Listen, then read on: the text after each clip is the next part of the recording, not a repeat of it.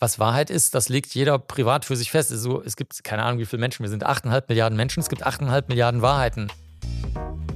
Willkommen zu 02, der Köln-Podcast. Ich bin Lukas Paas und treffe mich in meiner Stammkneipe mit den spannendsten Menschen aus der schönsten Stadt, die ich mir so vorstellen kann. Köln. Am Tresen treffe ich Unternehmer, Musiker, Schauspieler und viele, viele andere Menschen, von denen ich glaube, dass sie eine spannende Geschichte zu erzählen haben. Ihr ahnt es, ich war wieder unterwegs und dreimal dürft ihr raten, wen ich am Tresen getroffen habe. Dr. Marc Benecke. Dr. Marc Benecke gehört meiner Meinung nach definitiv zu den spannendsten Menschen in unserer Stadt. Ein paar seiner Berufsbezeichnungen sind Kriminalbiologe, Insektenkundler und Spezialist für forensische Entomologie. Ich hoffe, ich habe mich nicht versprochen. Er hat unzählige Bücher veröffentlicht, hält Vorträge und Lesungen, ist Vorsitzender der Deutschen Dracula-Gesellschaft, Mitglied der Kölner Donaldisten und war Kölner OB-Kandidat für die Partei. Das ist lange noch nicht alles und ich könnte, glaube ich, hier eine ganze Liste an Tätigkeiten veröffentlichen. Marc ist in unmittelbarer Nähe zu unserem Studio aufgewachsen und ich wollte von ihm wissen, wie seine Kindheit hier so war. Jetzt ist für Marc True Crime der berufliche Alltag. Er wird dann zum Tatort gerufen, wenn Polizei oder auch die Angehörigen nicht mehr weiter wissen. Ich wollte von ihm wissen, wer ihn kontaktiert und warum, wann er einen Fall annimmt und wie es dann so weitergeht. Auch wollte ich von ihm wissen, warum ihm die Wahrheit so wichtig ist und wie er sie findet. Dann haben wir über einen ganz konkreten Fall gesprochen, der ihn auch heute noch beschäftigt. Mark hat in Kolumbien den größten Massenmörder unserer Zeit besucht. Er wurde mit dem Spitznamen La Bestia getauft und hat im Stillen 300 Kindern das Leben genommen. Ich wollte wissen, warum Mark mit ihm reden wollte, wie das Gespräch so abgelaufen ist und was er daraus gelernt hat. Marc kann sehr gut, sehr viel und vor allem sehr schnell reden. Das meiste, was er erzählt, ist von uns als in Anführungszeichen normale Menschen kaum begreifbar. Ich komme in dieser Folge fast gar nicht zu Wort. Das muss ich auch überhaupt nicht, denn Marc allein ist ein absolutes Erlebnis für sich. Setzt euch doch zu uns, bestellt euch ein Kölsch und freut euch auf Dr. Marc Benecke. Aber bevor wir starten, stelle ich euch den Sponsor vor. Und dieser ist hier Dauergast, denn es handelt sich um Milatech, die Digitalagentur aus Köln. Seit Folge 1 unterstützt das junge Team diesen jungen Podcast und das passt doch super gut zusammen. Und wenn ihr für euer Projekt oder Vorhaben eine Website braucht, dann unterstützt euch das Team von Milatech ebenfalls. Ob die einfache Erstellung der Website oder dann die Verbreitung dieser, Milatech ist euer Ansprechpartner. Schaut doch einfach mal auf milatech.de vorbei und kontaktiert das junge Team. Vielen Dank für euer Sponsoring. Marc, ich habe, äh, bevor du, bevor wir dich eingeladen haben, beziehungsweise bevor du zugesagt hast, habe ich überlegt, woher ich dich kenne. Und mir ist eingefallen, dass, glaube ich, echt ganz witzig ist. Damals, als ich so 15, 16 war, habe ich gegoogelt, ob man mit Tätowierungen noch einen guten Beruf kriegen kann. Was hast du denn für Google-Begriffe da eingegeben? Ich habe es auch noch probiert zu rekonstruieren, ich habe es nicht mehr Okay, hingekriegt. Also ich, hab's nicht mehr, ich kann mich aber noch genau an die Plattform erinnern. Es war auf, dem- auf dem Tattoo Scout Forum. Und da warst du ein Anwalt, äh, ein Richter, der hieß mit Foren, Forennamen Buddha, meine ich. Und Ah, äh, nee, ihr habt genau, ihr habt immer so einen so einen Switch gemacht in Arbeitskleidung Mhm. und tätowiert. Das heißt, du bist eigentlich mit dafür verantwortlich, dass ich tätowiert bin. Der Artikel, ja, das stimmt. Nee, der war bei, ich glaube, beim, oder beim Spiegel oder so, aber ich erinnere mich. Es an kann sein, auch, Artikel. dass die den da der eingebaut ist nur haben. nicht online drin, äh, der Artikel, weil eine der Beteiligten ist Lehrerin und sie hatte Angst, dass, sie hat gesagt, gedruckt ist es kein Problem, aber im Internet ist es ein Problem. Okay, aber dann war es da wahrscheinlich eingescannt oder irgendwie, zumindest war es da zur Verfügung gestellt. Aber. Ja, die haben das wahrscheinlich einfach zur. Verfügung gestellt, genau. genau, wahrscheinlich. Und deswegen bist du äh, ja der Grund, weil ich tätowiert bin, dass ich tätowiert Und bin. das wissen deine Zuhörerinnen und Zuhörer, wie schön deine Tattoos sind, dass sie hier so ich schöne Oldschool-Tattoos hoffe. Wir können sie ja bei Instagram mal, mal einstellen. Postet sie mal. Du bist hier quasi um die Ecke aufgewachsen, ne? Das ist gar nicht so weit weg. Nee, das ist ganz, ganz, ganz nah. Also das ist, äh, das ist meine Hut hier, ja. Hm. Wie hat sich Zollstock verändert so die letzten Jahrzehnte?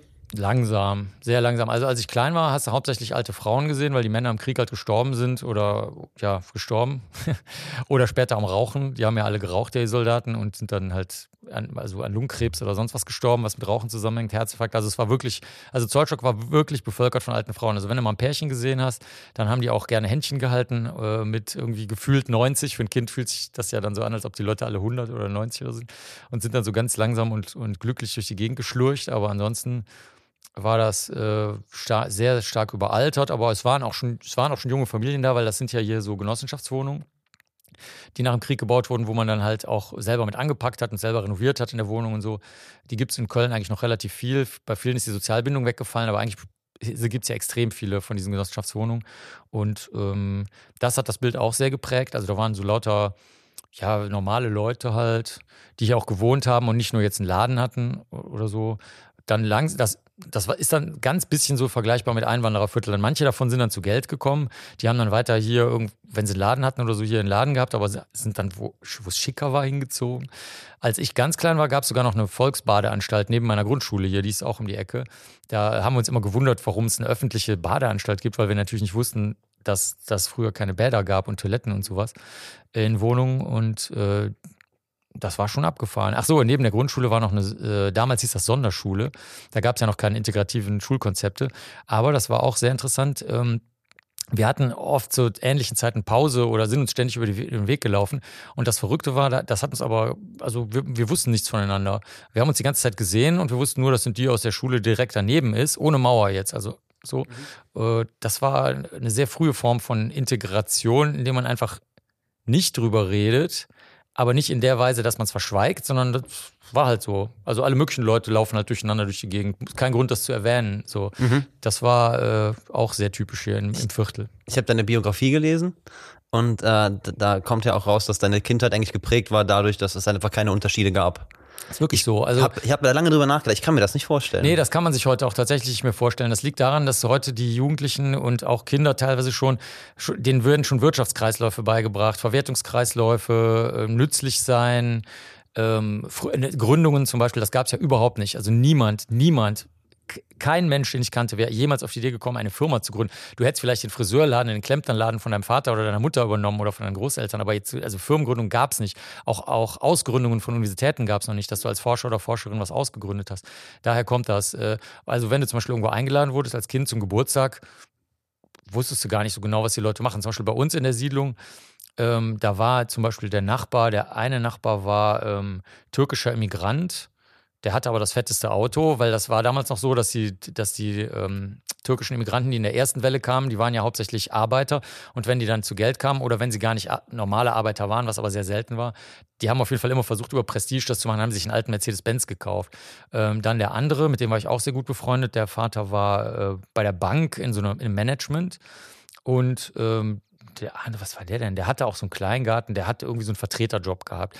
Ähm, und das war wirklich für alle, also nicht mit einer Silbe, also ich schwöre, ich schwöre, hat jemals irgendjemand das thematisiert oder das war egal einfach. Ist, stimmt, kann man sich heute nicht mehr vorstellen, weil damals sich niemand einen Begriff gemacht hat von äh, von dem Sozialprestige, was irgendwie damit einhergeht. Also zum Beispiel der, der türkische Nachbar, der hat dann das einfach gemacht, aber äh, niemand hat das kommentiert, sodass man gesagt hat, ja, okay, der, der hat halt gerne so ein Auto. Warum mhm, auch immer, okay. ist doch scheißegal.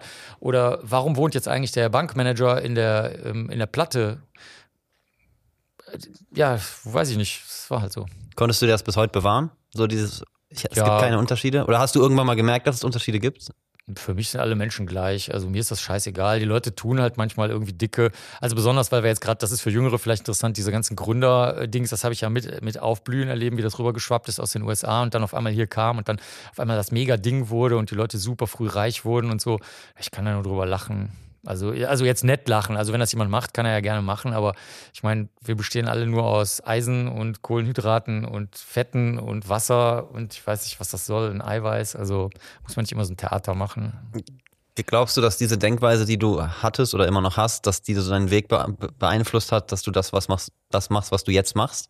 In deinem Buch kommt halt so ein bisschen, ich möchte das jetzt nicht despektierlich formulieren, aber so dieses Kannst du ich mach, despektierlich formulieren. Ich mach einfach mal so, du hast, warst in New York, hattest teilweise nicht mal Kohle für die Miete und aber hast trotzdem einfach so weitergemacht und das kam auch überhaupt nicht irgendwie so rüber, als würdest du darunter, darunter leiden oder als wäre das ein Problem für dich. Ich glaube, das ist eher ein Charakterzug. Ich kenne mittlerweile viele Leute, die so sind, also zum Beispiel die ganzen Aspis, ich bin ja im Vorstand von so einem, von so einem äh, Autismusverband, die sind eigentlich alle so, dass sie ihren Kram machen und also ich glaube, das ist eher jetzt ein Persönlichkeitszug und nicht so sehr hiervon geprägt. Es wird natürlich leichter, also sagen wir mal so, es wird wesentlich stressfreier, wenn du in so einer Umgebung aufwächst. Also ich hatte nie Stress dadurch, während wenn du natürlich in einer Umgebung aufwächst, wo die Leute zum Beispiel aus deiner Familie oder aus deinem äh, Schulumfeld sagen, ja, du musst aber jetzt das und das leisten oder äh, diese Menge leisten oder dieses, diesen Umsatz erzeugen oder bestimmte Freunde haben oder bestimmten sozialen Status erreichen, dann stresst das. Aber das ist der einzige Unterschied. Also die, die Menge Stress, die du hast, wenn die Leute dich nerven, die ist größer. Aber äh, so gesehen war das hier sehr angenehm.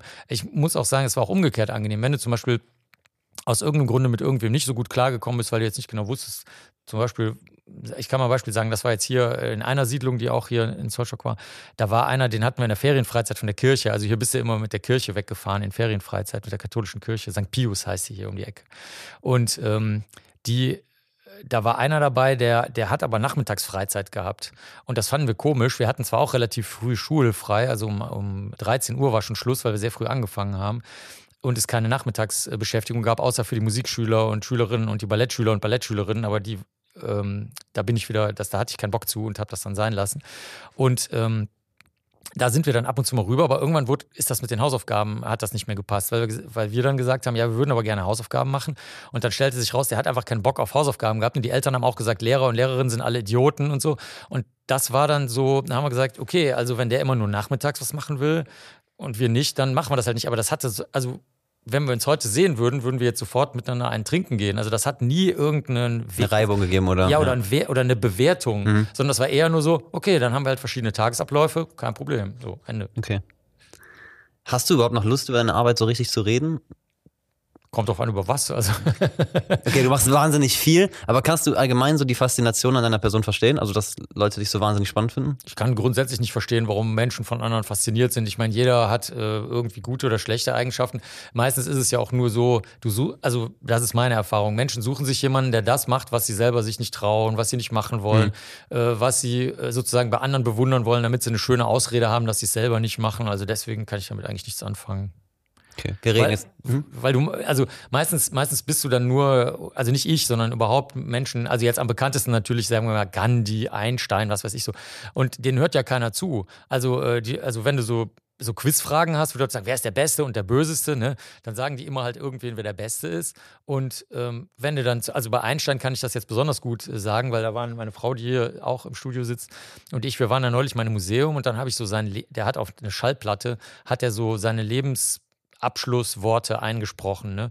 Und niemand, der Einstein gut findet, würde das unterschreiben. Also der hat gesagt, man soll halt keine Tiere äh, essen und man soll Leute in Ruhe lassen, wenn sie ihre Ruhe haben wollen. Und es kann auch jemand ganz alleine vor sich hin wursteln, das ist auch okay. Man kann Religionen nicht so ernst nehmen und so. Und ich denke, alle Leute, die ihn dann als Vorbild nehmen, der ist ja sogar ähm, Ende des letzten Jahrtausends, ist er sogar zum Mann des Jahrhunderts oder des Jahrtausends oder irgend sowas gewählt worden. Und ich so, ich verstehe das nicht, weil ich wette, dass die Leute, die ihn wählen, nichts von dem, was er gut findet, unterschreiben würden, sondern die suchen sich nur irgendwen, der sich cool anhört. Und ansonsten machen sie weiter ihren Scheiß so wie vorher unter dem Deckmäntelchen, dass sie jetzt jemand anderen toll finden. Also deswegen, wie gesagt, das verstehe ich irgendwie nicht. Was glaubst du, wie viel Prozent der Dinge, die du tust, kennst so die, kennen so die Menschen, die dich gut finden?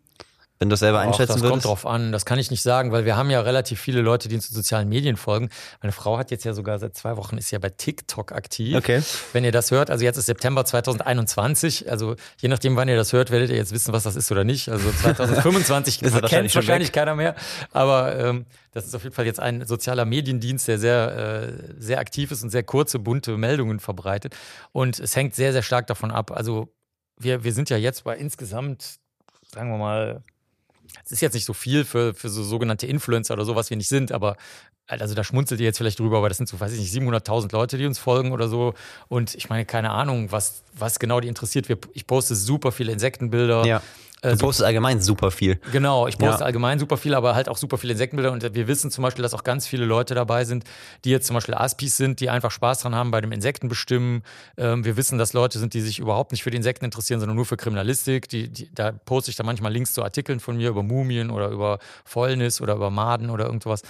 Ähm, es gibt ganz viele Leute, die jetzt zum Beispiel dann irgendwie interessant finden, was die Ines macht, weil die äh, hat äh, früher eine Ausbildung gemacht als staatlich geprüfte Kosmetikerin und kann dann manchmal irgendwie interessante Sachen zu Haarfärbung sagen oder Frisuren, wo ich null Ahnung von habe. Ich habe keine Ahnung davon. Ähm, und die finden das dann vielleicht einfach cool, dass die Ines mit mir rumhängt oder so. Weißt du, also du kannst es nicht wissen, was den Leuten gefällt. Oder bei, wir haben einen, den größten Corona-Kanal aufgemacht mit ohne Fremdworte und ohne Bullshit und ohne Politik, sondern nur mit Daten der wurde zum Beispiel öffentlich überhaupt nicht wahrgenommen. Wir, wir sehen aber, wie viele Leute den anklicken. Wir hatten, das will ich jetzt gar nicht sagen, aber wir hatten wirklich mit Abstand die höchsten Klickzahlen von allen Corona-Kanälen, also auch mehr als die öffentlich-rechtlichen, mehr als jeder andere. Nur ich denke, außer den Leuten, die den anklicken, hat das nie jemand erfahren. Das stand in keiner Zeitung. Das, es gab nicht wie für die Kollegen und Kolleginnen, die Professuren haben, die haben dann sofort so Orden und Medaillen und Preise und so bekommen weil sie Podcasts gemacht haben. Nur was keiner gemacht hat, ist mal ohne Fremdworte zu reden. Da waren wir beide die Einzigen. Also das heißt, es gibt auch Leute, die nur ein Kind, also das ist zum Beispiel eine sehr häufige Frage, wir planen ein Kind zu kriegen, wie ist das jetzt mit Impfungen und Nebenwirkungen so. Also deswegen, ich glaube, das setzt sich aus super, super vielen Leuten zusammen und ich glaube, für keinen von denen besteht da irgendwie die Erfordernis oder der Wunsch, sich mit mir als Gesamtbild zu beschäftigen. Das ist denen, glaube ich, herzlich egal. Ich glaube, jeder nimmt so das, was ihn interessiert und dann ist auch gut. Ja. Du hast ja auch wahnsinnig viele Ansatzpunkte, wo man dich interessant finden kann. Du machst ja extrem viel.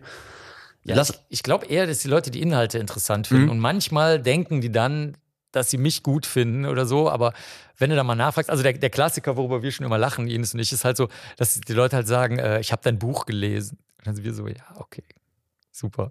Also das ist halt Nonsens. Also ich habe mein erstes Buch veröffentlicht, da war ich, äh, da war ich gerade in New York, also 27 war ich da. Und ich mhm. habe seitdem super viele Bücher ja. veröffentlicht. Also wenn jemand sagt, ich habe dein Buch gelesen, wir denken dann so, hm, okay, was sagst du jetzt mal lieber nichts? Weil, die, also früher habe ich dann noch gefragt, was hat dir denn besonders gut gefallen? Und dann sagen die halt so, äh, die haben natürlich überhaupt nichts gelesen. Und ähm, ist mir aber auch egal. Also, ne, dann, aber ich will halt keinen irgendwie blöd dastehen lassen und dann sagen wir halt immer, ja, okay, voll geil. Ich habe gerade auch gesagt, ich habe dein Buch gelesen. Nee, nee, du hast gesagt, nein, du hast gesagt welches. Du hast gesagt okay, die Biografie. Okay, nein, nein, nein, nein, nein, du okay. hast was völlig anderes ja, okay. gesagt. Nein, nein, nein, nein, verstehe ich, verstehe ich, verstehe ich, absolut. Völlig anderer Film, ganz, ganz anderer Nein, nein, verstehe ich, ja. verstehe ich. Und du kanntest auch einen Inhalt. Ja, ich ja. sag vielleicht gleich noch einen, nee, nee, nur also, um sicher zu gehen. Nee, nee, nee, das ist wirklich Nein, vollkommen okay. Und, und dazu muss ich sagen, mich stört das kein bisschen. Eins unserer meistgeklickten Videos ist, dass die Ines nicht so gut äh, Rechtschreibung und so weiter kann. Das ist, äh, ich müsste mal selber googeln, ähm, und deswegen ist mir das auch scheißegal, ob jemand irgendwas liest oder nicht. I don't fucking care. Ne? Es geht mir nur darum, ähm, daran siehst du halt, dass das auf deine Frage des Gesamtbildes oder der Anknüpfungspunkte, dass es, glaube ich, wirklich nicht um mich als Person geht. Wirklich nicht. Das kann man sich natürlich einbilden. Ich meine, ich kann dich auch total geil finden, aber ähm, die Frage ist halt, also welchen Nutzen, welchen Sinn, welche Freude hat das für den anderen, für dich? Oder ich kann Fan eures Podcastes sein, oder ich kann Fan eures Projektes sein, oder ich kann Fan von eurer, eurer Freundschaft und eurer, eurer, weißt du, eurem Ding mhm. machen. Also ich würde da überhaupt nichts drauf, drauf geben, echt. Okay. Lass uns mal zu einem Teil deiner Arbeit kommen. Äh, auf deiner Website kann ich mich über ein Kontaktformular bei euch melden. Und äh, es steht ziemlich genau, wie ich mich melden kann, was ich mitschicken soll in bestimmten Umständen. Wer meldet sich da? Also ich meine jetzt nicht normale Nachrichten, die wahrscheinlich jede Firma irgendwie kriegt, sondern Leute, die von auch in deinem Interesse sind. Was sind das für Menschen, die sich dort melden? Also für mich ist jeder von Interesse, weil äh, wenn ich eins gelernt habe, ist egal, wo du auf der Welt bist oder mit wem du redest, es gibt immer was Interessantes zu sehen. Also zum Beispiel hier ist ja gegenüber so ein Bahngleis mit so mit so einem, ich weiß nicht, ob das eine Mauer ist oder ein Zaun oder irgendwas, da wächst so eh voll hoch oder irgendwas. Also da kannst du mich wahrscheinlich und die Ines eine Woche lang hinsetzen, da haben wir genug zu tun, die ganzen Tiere anzugucken und zu zählen und dann kannst du auch noch das statistisch berechnen und so. Äh, genauso ist es mit Menschen, äh, wenn Menschen irgendwas schreiben. Also wir haben zum Beispiel, um mal was Ungewöhnliches zu sagen. Du fragst ja wahrscheinlich jetzt eher nach den ungewöhnlicheren mhm. Sachen. Äh, wir haben sehr viele Leute mit Psychosen, die uns eigentlich täglich Mails schicken. Und, wie viel kommt äh, da, Entschuldigung, ich unterbreche, wie viel kommt da pro Tag, äh, pro Tag an oder pro Woche? Kannst du das beziffern? Mails pro Tag. Ja. ja. also die, die an mich kommen, entweder meine Mailadresse ist ja auch offen, offen ja. meine Handynummer auch und äh, dieses Kontaktformular musst du ja gar nicht benutzen. Das dient eigentlich eher dazu, dass die Leute so ein bisschen strukturierter sind, weil viele Leute halt total aufgeregt sind. Ne? Wenn sich dein Bruder gerade umgebracht hat, ist klar, dass du dann eventuell ein bisschen äh, ja, damit Gedankenschwierigkeiten äh, hast, die zu sortieren. Und ähm, oder wenn du, ähm, wenn du irgendeine geheime Verschwörung in deiner Wohnung vermutest oder sowas, ne, dann ist das vielleicht auch schwierig, das so auszudrücken, weil dir sowieso keiner irgendwas glaubt. Und du, du redest dann vielleicht nur über deine Glaubwürdigkeit anstatt über die Tatsachen oder so. Also, ähm, ja, also ich kriege ungefähr so 200 bis 300 Mails pro Tag, würde ich mal sagen, pro 365 Tage im Jahr. Die Ines ist ja sehr viel in sozialen Medien unterwegs, da kann man das schlecht beziffern, weil da, da geht es ja immer so pling, pling, pling, pling, pling, pling, pling, pling, ne, hin und her, wie so, wie so ein Lampenfest. Äh, wenn du dir jede, jede Mail so als Lämpchen vorstellen würdest, das, das wabert dann so.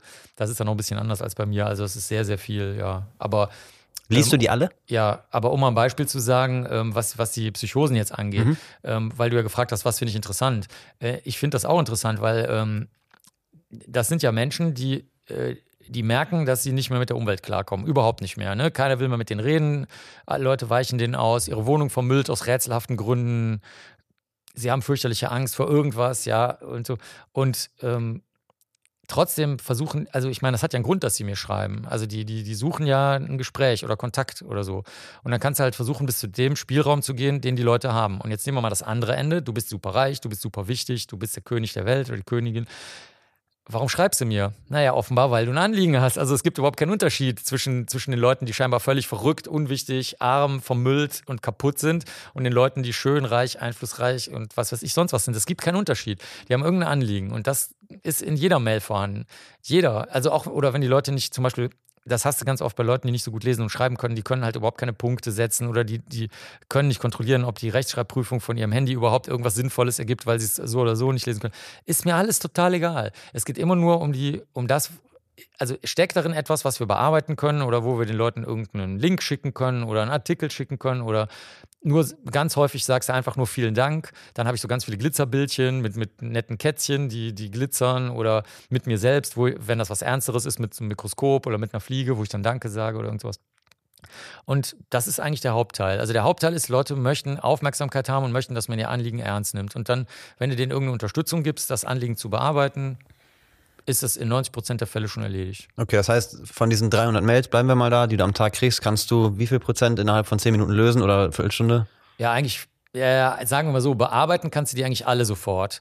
Die Frage ist nur, ob ich die Zeit habe. Okay, ja, ja. Das ist die Frage. Also, ähm, sagen wir mal, die, wenn du mal so eine Zeitstatistik, so, jetzt mal aus, aus dem Ärmel jetzt geschüttelt, ich würde sagen, wir haben ungefähr, also bitte, das ist jetzt nicht gemessen. Nein, nein. Also ein Prozent sind Fälle, die erziehen, ziehen sich über Jahrzehnte, würde ich mal sagen. Also da, äh, das sind ganz dicke Bretter, die sitzen in Einzelhaft.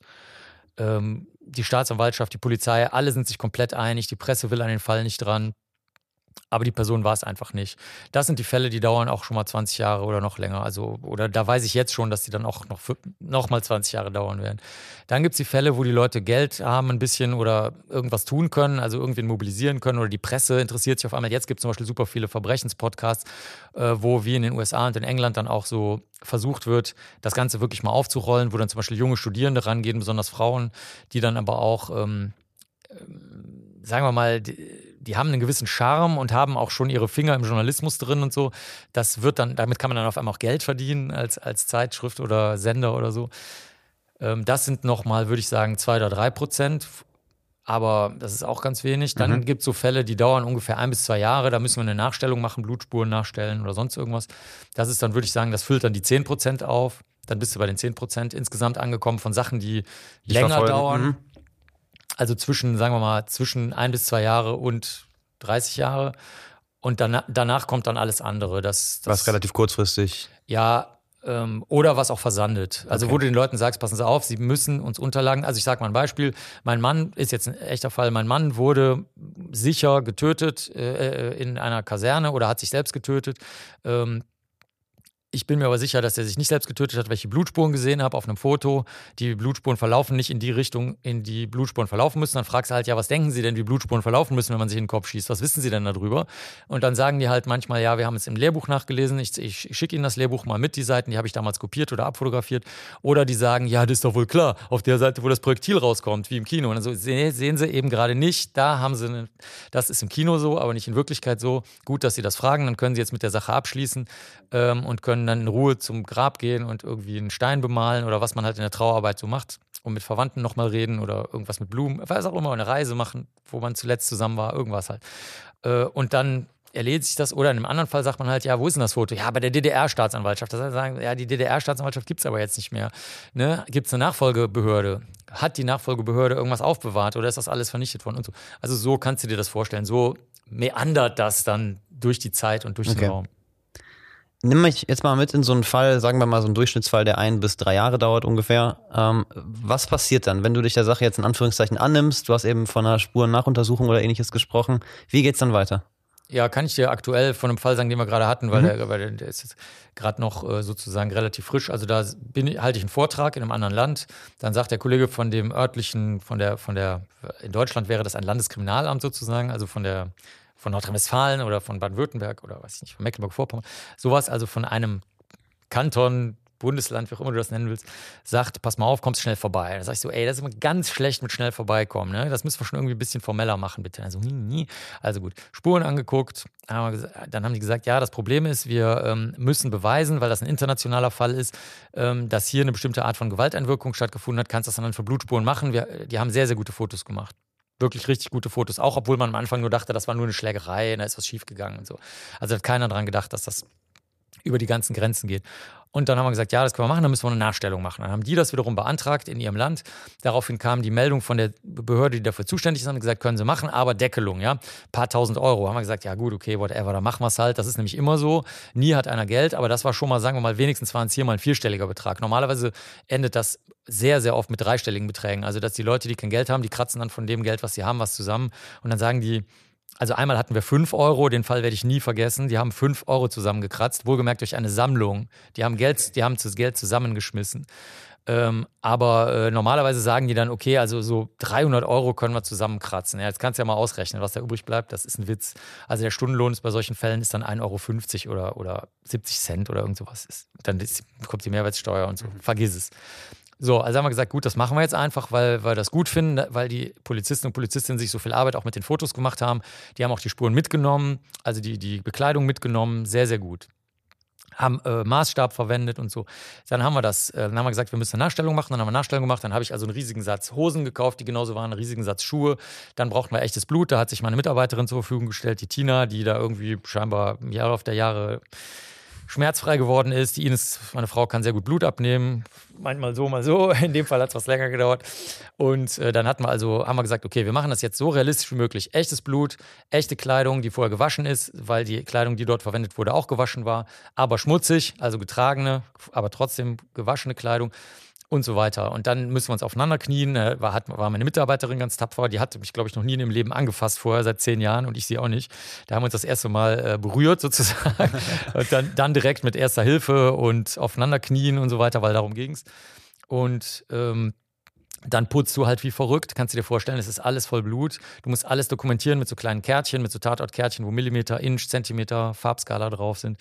Ähm, dann schreibst du ein Gutachten, das dauert ewig, weil das muss halt, das ist, oder wir machen das so, es ist ohne Fremdworte, es werden alle Quellen angegeben, es werden alle Fotos beigefügt, sodass einer, also unser Maßstab ist jemand, der, sagen wir mal, so zehn Jahre zur Schule gegangen ist, der muss das komplett verstehen können, so, okay. dass es jemand anderem erklären kann. Okay. Also nicht das so wie, ja, ja, habe ich verstanden, voll geil, sondern nein, nein.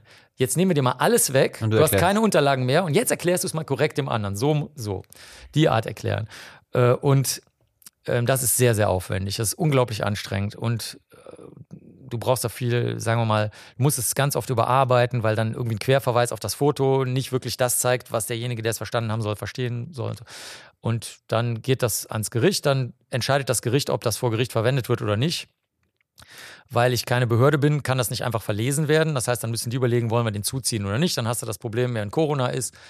Zum Beispiel hier in dem Fall war das so, wir haben dann das darf ich, glaube ich, mal erzählen. Dann haben wir aus dem Stuhlmagazin des Landgerichtes Köln eine Videoschalte gemacht. Das heißt, ich war umgeben von Dutzenden oder Hunderten von Stühlen. Also, weil das der einzige Raum war, wo sie die Videokonferenz machen konnten an dem Tag. Und da saß ich dann neben mir, saß die Staatsanwältin, die hat sich auch richtig gut angezogen, äh, damit das, falls sie da gesehen wird, auch seriös und, und formell wirkt. Also die, die äh, die Juristen und Juristinnen sind ja sehr konservativ und die ziehen sich dann immer so Anzüge, Kleid und so weiter an. Also richtig, äh, oder Business Suit oder sowas. Und da saßen wir also im Stuhlmagazin und haben das dann, dann haben die wieder in einem anderen Land gesagt, oh, wir dachten, sie kommen vorbei. Und haben gesagt, meinen Sie, wir können uns teleportieren durch die Videokonferenz oder wie? Und ich sagte, ja, ja, nee, da müssen wir uns zurückziehen zur Beratung. Und dann saßen wir da, haben eine halbe Stunde da gesessen, dann haben die sich beraten, ob das jetzt rechtlich gesehen zugelassen werden kann vor Ort. Und so zieht sich das endlos hin. Und ja, dann ist das halt nach ein paar Monaten ist das vorbei oder nach einem Jahr oder so. Okay, jetzt hast du dich da auf, an dem Tatort quasi ausgetobt, hast die Spuren erhoben und dann verfolgst du dieses Urteil? Also verfolgst du dann, wie es weitergeht? Nee, Also das ganz selten. Also früher war das so, früher war die, ähm, hier war in Köln am Weidmarkt, war das Polizeipräsidium und meine Mitarbeiterin damals, die Saskia und ich, wir sind da eigentlich immer gewesen. Ich hatte sogar eine Karte, eine, eine, äh, auch fürs neue Polizeipräsidium, wo ich eigentlich in alle Räume, außer vielleicht jetzt beim Staatsschutz oder sowas rein konnte. Also ungefragt konnte ich einfach mit so einer Chipkarte überall durchlaufen. Wir haben noch Trainings gemacht, zum Beispiel fürs Bundeskriminalamt habe ich selber ein Training im Polizeipräsidium Köln gemacht äh, wo wir dann rausgegangen sind, tote Tiere rausgelegt haben und dann innen drin den Konferenzraum benutzt haben. Das ist natürlich alles vorbei. Das kannst du dir heute überhaupt nicht mehr vorstellen. So wie du vorhin gefragt hast, heute kann man sich nicht mehr vorstellen, dass alle Menschen gleich sind, irgendwie, außer ich und hoffentlich noch ein paar andere. Und ähm, das, äh, da war das so, dass dann, ähm, da hast du das Urteil manchmal mitgekriegt, weil einer was gesagt hat. Also Klassiker ist, das wissen alle Polizisten und Polizistinnen, die hier zuhören, meistens wird die Arbeit, die die Polizei sich macht, vor Gericht nicht so gewürdigt, wie die sich das wünschen würden. Das muss sich gar nicht so sehr am Urteil niederschlagen, sondern das ist teilweise so, dass rechtlich was ganz anderes auf einmal dann vor Gericht wichtig wird, als das, was die Polizei alles an Arbeit reingeschüttet hat. Oft ist es auch so, dass die Polizei nicht alles erzählen möchte. Das ist eigentlich auch sehr, sehr häufig. Die haben dann so, so zum Beispiel technische Maßnahmen, heißt das als Schwurbelbegriff, durchgeführt und von denen soll aber keiner was erfahren, weil sonst würde zum Beispiel auffliegen, zum Beispiel, wenn ein gesamtes Gebäude verwandt ist, das ist zum Beispiel so ein Klassiker, dann willst du gar nicht, dass das bekannt wird, weil äh, man weiter, also es war jetzt sehr viel Arbeit, das gesamte Gebäude zu verwanzen und du möchtest jetzt nicht, dass das bekannt wird. Ne? Also Wanzen sind kleine Mikrofone, die, die äh, jedes Geräusch aufnehmen. Und so kommt das also, dass es dann, das Urteil ist eigentlich irgendwie, das interessiert eigentlich keinen. Also dich interessiert es wirklich nicht oder ist es eher nee. so, dass du es dir nicht aus Selbstschutz, Nein. weil du keinen Bock hast, dass Nein, das Urteil ist dich wirklich, das ärgert? Das Urteil ist ein, also das wird, wird jetzt die Juristen und Juristinnen hier ärgern, aber ähm, wir können uns gerne dann nochmal in einem anderen Podcast damit beschäftigen, sehr gerne. Den macht dann, meine, Juristen und Juristinnen. Den macht dann meine Freundin, die ist gerne, Juristin. Ja, genau. Also ich halte die, also aus naturwissenschaftlicher Sicht, ich rede jetzt nicht für die Polizei, ich rede nicht für Sozialarbeiter, Sozialarbeiterinnen, ich rede nur für die Spurenkunde. Aus spurenkundlicher Sicht ist das Gerichtsurteil, könntest du auch würfeln. Also das ist, das ist aus spurenkundlicher Sicht. Nochmal, nicht aus juristischer oder sonstiger Sicht. Ähm, ich verstehe die juristische Denkweise vollständig. Ich verstehe auch die sozialwissenschaftliche und sozialarbeiterische Sicht. Ich verstehe die ganzen Sichtweisen. Wir machen sehr oft Kongresse zusammen. Ich bin froh, dass es die anderen gibt. Ja, ich bin froh, dass die Welt nicht nur aus Spurenkundlerinnen und Spurenkundlern besteht. Das wäre nämlich auch super scheiße. Äh, aber ähm, das Urteil hat für mich aus naturwissenschaftlicher Sicht keinen Bezug zu den naturwissenschaftlich dargestellten Tatsachen. Also da, also ich sage mal ein Beispiel dafür. Nehmen wir mal an, äh, also das ist der Klassiker. Nehmen wir mal an, du hast die Tat begangen, warst komplett auf was, was jetzt gerade im Umlauf ist, meinetwegen in Deutschland. Wenn du jetzt weiter im Osten bist, hättest du irgendwelche synthetischen Drogen, die dich mega aggro machen. Oder in den USA bist du halt auf den, auf den Oxys da äh, und, und bist völlig weggeballert. Und das auch schon seit Jahren. Und ich meine, du begehst ein Delikt und dann kriegst du natürlich keine Strafe, die in irgendeiner Weise mit dem Blutbad, was du da siehst, auch nur im entferntesten zu tun hat. Ähm, weil es halt eine rechtliche Regel gibt, dass wenn dein Gehirn weggeballert war in dem Moment, dass du dann halt nicht so eine hohe Strafe oder gar keine bekommen kannst. Das verstehe ich auch. Aber da siehst du halt, wie es zwischen der Spurenkunde und dem, und dem Urteil natürlich logischerweise gar keine Verbindung geben kann. Weil sonst hättest du, sonst bräuchtest du ja keine Juristen und Juristinnen, die andere Dinge einfließen lassen. Sonst könntest du sagen, okay, Mord ist Mord, schönen Tag noch, tschüss. Und den Begriff Mord definieren wir über Blutspuren. Ne, aber jeder, der zuhört, weiß, der Mord ist nicht durch Blutspuren definiert oder durch Sperma oder durch Haare oder durch Speichel oder durch Leid oder durch Knochenbrüche oder durch äh, brennende Matratzen oder durch sonst irgendwas, sondern das oder Explosionen, sondern das ist, hat damit überhaupt nichts zu tun. Mhm. Wer es nicht weiß, kann gerne mal schnell googeln, wie Mord festgelegt ist im Gesetz. Hattest du denn schon mal so einen Moment, wo du gesagt hast, okay, jetzt habe ich das Urteil gehört oder gelesen oder wo auch immer und das kotzt mich richtig an? Nö. Das, das nimmst du dann einfach zur Kenntnis? Zu. Das hat absolut okay. nichts mit. Das wäre so, als ob ich sagen würde, ähm, nehmen wir mal an, du hast jetzt ein Kabel, also wir sitzen uns ja gegenüber und zwischen uns ist so eine Plexiglasscheibe und dann sind so Kabel, die von den ähm, Studiomikrofonen hier wegführen. Und ähm, du würdest jetzt feststellen, da war jetzt doch irgendwie ein Kabelbruch drin. Das wäre so, als ob ich dich fragen würde, also ich gehe jetzt mal davon aus, dass du nie wieder einen Podcast machen willst, oder? Okay. Hm. Weil jetzt das Kabel unvorhergesehenerweise so einen Kabelbruch hatte. Und dann so, äh, was ist das für eine Frage? Okay. Ja, verstehe ich. Es kommt immer wieder in deinen Interviews raus, dass du ein wahnsinniges Bedürfnis nach Wahrheit hast. Hattest du schon mal Momente, sei es ein Fall oder was auch immer, wo du die Wahrheit nicht gefunden hast? Also wo du dann einfach da, wo du nicht mehr weiterkommst? Ja, also klar, ähm, wenn du keine Spuren hast, das ist ja ganz oft. Okay, das ist ja relativ am Anfang noch gestoppt, aber wo du quasi schon in den Ermittlungen, nenne ich das jetzt mal, steckst und dann einfach nicht weiterkommst oder keine Ideen mehr hast? Sagen wir mal so, der Teil dessen, den wir abdecken können, der stellt den das Mosaikstein, also stell dir mal vor, weil wir jetzt in Köln sind, also stell dir das Richterfenster vor auf der Südseite vom Kölner Dom, das ist, besteht nur aus so farbigen Quadraten. Und ähm, das, die, so ist die Wahrheit, die besteht die ergibt kein Gesamtbild. Also ja, es, also sie ergibt eine Funktion vor Gericht oder sozial, wie ich das vorhin schon gesagt habe, kulturell, historisch irgendeine Funktion ergibt, die das Richterfenster ist das Fenster. Okay, da kommt jetzt kein Wind und kein Regen rein. Äh, das ist die Funktion. Aber die, die, die Farb, was die Farben bedeuten, das kann sich jeder anders erstellen. Also ich stand zum Beispiel neulich mal da, da habe ich fast einen Lachkrampf bekommen. Da erzählte die katholische Stadtführerin, das seien angeblich jedes einzelne Farbfeld steht für einen katholischen Märtyrer oder eine Märtyrerin. Und das ist halt gelogen. Ne? Also jeder kann nachlesen in der Wikipedia, was der Richter mit dem Fenster gemeint hat. Und das hat nicht, also im Traum nichts mit katholischen Märtyrern zu tun, sondern im Gegenteil, mit göttlichem, dass Gott sozusagen Zufall ist. Ja, damit hat das was zu tun. Also weiter weg könntest du von diesem Kindermärchen überhaupt nicht sein. Und ist mir total egal. Die erzählt halt ein Märchen, das ist eine Stadtführung, I don't care. Ne? Das ist also erstmal schon mal, das stört mich jetzt gar nicht, wenn die Wahrheit nicht da ist, sondern mich, was wir machen, ist, wir würden jetzt, wenn, man, wenn du das Fenster nimmst, wir würden jetzt rauskriegen, wie ist das Rot entstanden?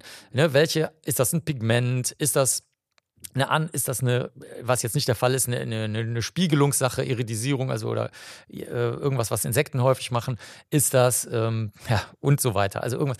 Und das ist unsere Wahrheit. Das heißt, wir haben nie das Problem, dass wir die Gesamtwahrheit nicht erkennen, weil wir sind sowieso nicht für die Gesamtwahrheit zuständig. Was Wahrheit ist, das legt jeder privat für sich fest. Also, es gibt keine Ahnung, wie viele Menschen wir sind. 8,5 Milliarden Menschen. Es gibt 8,5 Milliarden Wahrheiten für jeden Fall auf der Welt. Also insofern, zum Beispiel heute ist ja, weiß ich nicht, Anfang September 2021 hat die Bildzeitung zum Beispiel aus, aus strategischen Gründen, haben sie bei einem psychisch kranken Mann geschrieben, der, der aus einem Einwanderungsland kommt, also einem Land, wo Leute einwandern Deutschland, haben die geschrieben, der, der ist, der hat, der wollte seine Nachbarn ähm, von seiner Religion überzeugen jetzt jeder weiß, inklusive Redaktion, dass der halt psychisch krank ist und der hätte sich egal was genommen. In seinem Fall hat er sich jetzt seine Religion genommen. Wenn er an UFOs geglaubt hätte, dann hätte er halt gesagt, die anderen Leute müssen an UFOs glauben. Wenn er an die Weltverschwörung glaubt, hätte er gesagt, man muss endlich mal die Weltverschwörung verstehen. Ähm, wenn er an übersinnliche Wesen, die ihn bedrohen, geglaubt hätte, wäre er voller Angst vor Dingen gewesen. Jeder weiß das, auch die Redaktion. Aber weil es halt strategisch gerade cool ist, haben sie geschrieben, okay, der wollte jetzt seine Religion verbreiten und deswegen hat er die Leute getötet und verletzt. Und oder verletzt. Und ähm, so funktioniert Wahrheit. Die, die, die hat halt immer eine Funktion für die Leute, auch für die ganzen braven Menschen, die glauben, sie wissen, wie die Wahrheit funktioniert. Aber die Wahrheit ist sozusagen, ne, dass sie ihre Wahrheit sich auf ihrer Lebensgeschichte, aus dem, was sie gerne hätten, aus dem, was sie gegessen und getrunken haben, aus dem, was ihnen nützt, wo sie weiter Geld verdienen, wo sie ihre Kinder ernähren können und alles andere, was ich schon hunderttausendmal gehört habe an dummen Ausreden oder schlauen Ausreden oder faulen Ausreden oder schönen Ausreden oder liebevollen Ausreden. Das sind immer nur Ausreden. Basteln sie sich ihre Wahrheit wenn man Interviews von dir hört und, oder liest, du hast ein unfassbar krasses Allgemeinwissen. Du tauchst in ganz viele verschiedene Atmosphären ab und weißt super viel Details. Also du bist der erste Dingen. Mensch, der das sagt. Wir haben gerade eine Fernsehsendung gemacht, so eine Quiz-Sendung, da haben wir sieben Euro für die Zuschauer erspielt, weil wir so schlecht waren. Also, okay, da waren es vielleicht nicht die Themen, die. Das waren, also aber wir haben eben, eben auch gehört mit Albert Einstein beispielsweise oder egal wo du tauchst, wahnsinnig viel ein. Ich frage mich, wie du dir Wissen aneignest. Indem ich einfach wie ein Kind rumrenne und alles anfasse. Wie Nämlich, wir machen mal ein ganz konkretes Beispiel. Ich habe mich jetzt, als das Thema Afghanistan losging, habe ich mich gefragt, ob ich überhaupt was über die Kultur weiß. So, ich wusste nicht so wirklich viel. Und jetzt möchte ich gerne mal so die letzten 300 Jahre Kultur. Wie würdest du an so, ein, an so ein Ding rangehen? Was würdest du jetzt machen? Kommt auf an, aus welchem Land ich bin. Also nehmen wir jetzt ruhig mal Afghanistan, weil äh, jetzt gerade im Sommer, Herbst 2021 interessiert uns das gerade. Also je nachdem, wann ihr das hört, weiß wahrscheinlich keiner mehr, was los ist.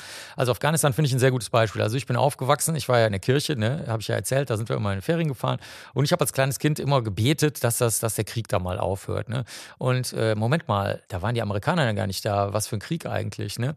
Also das, das hat eine ganz lange Geschichte wie der Vietnamkrieg und so weiter. Und ähm, heutzutage kannst du das zum Beispiel entweder in der Wiki nachlesen oder einfach Leute fragen, die aus dem Land kommen.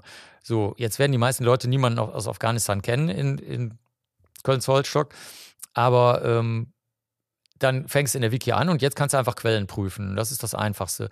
Also die Quellen in der Wiki sind eigentlich ziemlich gut geprüft, weil die alle sehr, ähm, also da regen sich zwar immer Leute auf. Also der Jan äh, Böhmermann, der, der regt sich immer auf, dass sein zweiter Nachna äh, Vorname da falsch immer drin stand, weil es den gar nicht gibt und so. Aber das ist alles nur ähm, Abgereppe. Also in Wirklichkeit ist das doch vergleichsweise gut so geprüft, dass man auf die Quellen zurückgreifen kann und die prüfen kann.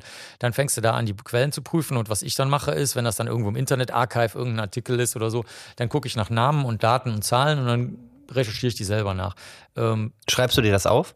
Also wenn du jetzt so, ja, so, so ja, ein Beispiel. klar, ja, also ja sicher. Also wenn, wenn ich jetzt zum Beispiel mit für ein Gespräch oder eine Podiumsdiskussion oder eine Sendung oder so. Ja klar, aber wenn du, wenn du das privat jetzt für dich irgendwas wissen willst. Äh, privat ist das, da habe ich eine ganz merkwürdige Eigenschaft. Also ich kann super viel nicht, also Sport oder auch meine Frau, wir lassen auch ständig alles fallen. Also wir haben gestern erst wieder gelacht. Es, gibt, es gab keinen Grund, warum ich den Deckel von der Flasche abfallen lassen. Wirklich keinen Grund. Dann lag er halt in Kartoffelbrei mit Tomatensauce. Es war uns fallen halt ständig Dinge runter, ne? Das ist halt so. Weiß niemand warum. Also ich kann wirklich sehr viel nicht. Ich habe auch null Ahnung von irgendwelchen Stars und Fußball oder Handball oder Basketball oder irgendwelchen Sportarten. Äh, aber da kann ich mir ähm, Spezialwissen irgendwie merken. Das ist irgendwie eine kranke Eigenschaft. Also ich kann zu jedem Buch bei mir laufen. Ich habe super, super viele Bücher. Und ich weiß ungefähr, wo das stand, auch wenn ich das mal vor 20 Jahren gelesen habe. Also das ist so eine, so eine merkwürdige, auch äh, im Grunde völlig sinnlose Eigenschaft, weil man sich ja aufschreiben könnte, wie du schon richtig sagst. Also deswegen schreibe ich mir das meiste nicht auf. Aber ähm, dadurch, dass ich sehr viel veröffentliche, zum Beispiel sagen wir mal, ich habe einen Podcast gemacht und ich finde, der hat jetzt zum Beispiel über den Tod oder so, ja. Und da hat jetzt derjenige, hat jetzt interessante Fragen dazu gestellt. Das habe ich gemacht. Also es ist einer, der spielt den Tod als Comedian und der hat aber sehr gute Fragen gestellt, als Tod verkleidet über den Tod. Und da war ich so, dachte ich mir so, boah, das ist jetzt aber doch be wesentlich besser, als man sich das jemals hätte vorstellen können. habe ich ihm gesagt, bist du zufällig höchst begabt? Und er so, äh, weiß ich nicht, aber was ist mit dir? Oder so. Ne? Und ich so, hm, okay, okay, vergiss es einfach. Das führt jetzt zu nichts. Und dann haben wir es einfach transkribiert komplett und haben es einfach komplett abgeschrieben. Und da dadurch, dass ich das googlebar mache und durchsuchbar mache oder wir PDFs machen, die wir, also alles, was ich geschrieben habe, haben wir als ähm, Text durchsuchbare PDFs abgelegt. Mhm. Ähm, dadurch habe ich quasi ein riesiges Archiv aus den letzten 30 Jahren und dann suche ich es notfalls einfach. Okay. Also sagen wir mal so, ich schreibe es nicht unbedingt immer direkt auf, aber indirekt ist es eigentlich schon oft aufgeschrieben. Okay, das heißt, ich, wenn ich mir meine Frage jetzt beantworten würde, würde ich jetzt bei Wiki anfangen, würde mir die Quellen angucken Thema. Ja, oder jemanden fragen, der aus dem Land kommt, okay. wie gesagt, und dann dem seine Geschichte wird gefärbt sein oder der ihre Geschichte, wie der Kölner sagt, der mhm. ihre Geschichte. Und ähm, dann von da aus kannst du dann weiterarbeiten. Jetzt hängt es aber sehr davon ab. Ich kann auch hier mal ein Beispiel sagen. Viele Leute ähm, sind ja sehr, sehr stark an der kulturwissenschaftlichen oder sozialwissenschaftlichen oder historischen Auslegung interessiert. Und da bin ich dann raus, weil ähm, also was ich dann zum Beispiel, also das könnte ich jetzt machen. Ich würde jetzt Leute von Diensten fragen, also von Geheimdiensten. Die haben natürlich sehr viele Historiker und Historikerinnen. Und ähm, dann würde ich sagen, hör mal, kannst du mir mal kurz damit helfen? Dann sagen die, hau ab. Oder sagen, ja, okay, gut, solange das jetzt nichts über die Anzahl der Militärschiffe in dem Land ist, können wir gerne, weil du nach 300 Jahren fragst, da können wir dir gerne was erzählen. Aber privat bei, einem, bei einer Limo oder so, ja. Aber ähm, du, es gibt aber eigentlich heutzutage wirklich, also ich würde mal sagen, seit ungefähr zehn Jahren findest du eigentlich sehr, sehr gute Quellen, weil du kannst das auch vieles sehr viel gegenchecken. Es ist auch sehr, sehr viel Material aufgetaucht, unerwartet, was von jüngeren Leuten bearbeitet wurde, zum Beispiel auch über äh, Konzentrationslager. Da habe ich also ein riesen Archiv äh, drüber, ähm, auch über den Anwalt von damals, den Fritz Bauer, die haben zum Beispiel dann, äh, das Fritz Bauer Archiv hat die ganzen Tondokumente von dem Frankfurter Auschwitz-Verfahren online gestellt. Die sind komplett transkribiert, die kannst du komplett durchsuchen als Worte. Die sind komplett ohne jedes Knacksen, ohne Rauschen. Also als ob du daneben sitzen würdest, wirklich jetzt. Also auch nicht mit diesem komisch blechernen Sound, den das damals oft hatte. Also jetzt in den 20er, 30ern, das war natürlich viel später, das war ja nach dem Krieg. Ähm, kannst du dir alles anhören und dann habe ich es halt gemacht. Dann habe ich gesagt, okay, weißt du was, wenn die sich schon die Arbeit machen, das jetzt zur Verfügung zu stellen, in dieser kristallklaren Tonqualität, Qualität mit Texten, dann hörst du dir das komplett durch. Dann habe ich da, ich weiß echt nicht, also Dutzende oder hunderte Stunden mir angehört einfach, habe dann alle Wikipedia-Einträge überarbeitet, äh, zum Beispiel von Eichmann und von vielen anderen ähm, und ähm, so ist das so ein Hin- und Herspiel. Dann siehst du wieder was in dem Wiki-Eintrag, was du spannend findest, denkst dir so, hm, das habe ich aber jetzt gar nicht gehört. Wo kommt, was ist denn das für eine Quelle? Dann besorgst du dir die Quelle. Sehr viele Sachen sind auch gar nicht leicht zu kriegen. Zum Beispiel vom Nüssli, das war der Gerichtsmediziner in, in Birkenau, also in Auschwitz, vom Mengele, der, ähm, der jüdische Rechtsmediziner der also da seine Verwandten dadurch retten wollte, dass er gesagt hat, wenn, wenn ich lebe, werden sie vielleicht meine Verwandten nicht so leicht töten. Der also sehr äh, Kenntnis hatte und dann habe ich, das Buch gibt es auf Deutsch, gab es damals nicht mehr. Und ich so, was ist denn jetzt los? Wieso gibt es das Buch denn nicht? Und äh, da stellt sich raus, dass nach dem Krieg, äh, Entschuldigung, nach, dem, nach der Veröffentlichung hat irgendjemand alle Bücher aufgekauft und vernichtet auf Deutsch. Dann habe ich gesagt, na gut, dann halt dich auf Deutsch. Mal sehen, in welchen Sprachen es das noch gibt. Und ich glaube, in dem Fall, also sehr oft findest du auf Französisch was, ähm, manchmal auch auf Ungarisch oder sehr, heutzutage auch viel auf Polnisch und so. Und dann, ja, okay, dann musst du dich halt da irgendwie rumfuchsen. Ne? Also, so, weißt du, das, mm, so verästelt sich das dann halt. Aber die Motivation ist in dem Moment aber auch, dass du das für andere zugänglich machen möchtest. Nee, eigentlich nicht, aber ich freue mich, dass halt andere sich interessieren. Ich bin, ich bin in der glücklichen Lage, dass ich so wie die Älteren kennen, vielleicht noch, oder fragt eure Großeltern, es gab so einen Film, der hieß Forrest Gump. Das ist so einer, der, der, der läuft so durch die Gegend und dann zwischendurch kommen lauter geile Ereignisse. Und ähm, das Interessante ist, dass aber die Wirklichkeit hat das eingeholt. Also wenn man zum Beispiel in den USA äh, durch Großstädte geht, so wie hier, es gibt ja so diese Einheitsläden, die es in jeder deutschen Fußgängerzone gibt, Pimpkies, New Yorker, mhm. äh, Burger King, weiß ich jetzt nicht, ich kenne jetzt nicht so viel, aber so, ne, was, was in jeder HM. Und in den USA gehört dazu äh, ein Laden, der verkauft Shrimps. Äh, Baba, Baba, Baba Gump. Und ähm, ich dachte immer, der Witz in dem Film wäre, bei Forrest Gump, dass Forrest Gump jetzt auch noch diese Kette erfunden hat. Aber es ist genau umgekehrt. Die haben sich an den Film angelehnt. Und das, das ist jetzt aber nicht logisch, weil der Witz von dem Film ist, dass der auf einmal irgendwo bei allen möglichen Ereignissen auftaucht, wo dann der Witz ist, dass er dabei war oder irgendwas ausgelöst hat. Und jetzt auf einmal ist es genau umgekehrt. Mhm. Und das ist typisch Kriminalistik. Alles, was du gedacht hast und was total logisch und naheliegend vernünftig ist, ist genau anders. Und ich habe das selten, seltsame Glück, dass Menschen das interessant finden. Wahrscheinlich, weil ich mir die Arbeit für sie mache und dann Dinge, die unlogisch und unvernünftig sind, aber trotzdem beweisbar anhand der Spuren so sind, für sie aufbereite. Weinende Ikonen, das heilige Leichenöl von der Walburga, solche Sachen, ne? Ähm, Kriminalfälle natürlich auch. Irgendwelche Obskuritäten, die mir so über den Weg laufen. Irgendwo in einem Land, wo ich mal war, die unterirdische Salzkirche in Kolumbien, die so groß ist wie der Kölner Dom oder so. Und lauter solche Sachen. Und dann hören die mir halt zu. Und ich glaube, wenn das nicht so wäre, würde ich das jetzt nicht für andere machen. Dann würde ich mich daran freuen. Mir macht einfach das Suchen Spaß. Zum Beispiel, ich habe die Biografie von Otto Prokop geschrieben, der gerade 100 Jahre alt wird, während wir reden, geworden wäre. Der ist gestorben. Und ich war der Einzige, der das gemacht hat. Und der Verlag hat da nichts für bezahlt und es war alles unter fürchterlichen Bedingungen. Die ganzen Stasi-Leute haben, haben sich abgesprochen, also weiß ich von denen, also haben sie mir gesagt, also ist jetzt keine Verschwörungstheorie. Die haben mir gesagt, wir werden nicht mit dir reden, niemand wird mit Krass. dir reden, das sagen wir dir jetzt direkt. Jetzt wussten die natürlich nicht, was ich für Quellen habe und äh, die sind bis heute mega pisst und ähm, ich bin, sagen wir mal, nicht pisst, aber ich, ich finde, sie haben irgendwie den Knall nicht gehört, dass es mhm. irgendwie keine Stasi mehr gibt und sie auch nicht ihre Altherren-Scheiße da durchziehen müssen. Ähm, Hast du das irgendwo weitergegeben, dass das Ja, das steht im Buch. Also ich habe okay. ja klar, natürlich, ich habe das alles aufgeschrieben, natürlich, klar. Es ist ja kein Geheimnis. Die, die selber machen ja auch kein Geheimnis draus. Ja, ja, also das ist ja kein Problem. Ähm, und das hat mir einfach Spaß gemacht. Ich weiß das noch. Ich habe das, hab das über Jahre, so ungefähr zehn Jahre lang haben die Recherchen gedauert. Das war sehr, sehr aufwendig. Und äh, als ich dann angefangen habe zu schreiben, das war total geil. Das war, das war, war wunderschön. Das waren wunderschöne Wochen, wo ich total friedlich und ruhig war. Und dann hat es halt zufällig die Leute interessiert weil dann eine Fernsehserie später kam, die läuft jetzt gerade auch noch, während wir reden, glaube ich, Charité heißt die, dann, ähm, da spielt er dann mit auf einmal. Dann ist er 100 geworden. Dann ist zum Beispiel gerade vorgestern ist in der Zeitschrift Der Kriminalist ist dann ein großer Artikel von mir dazu erschienen.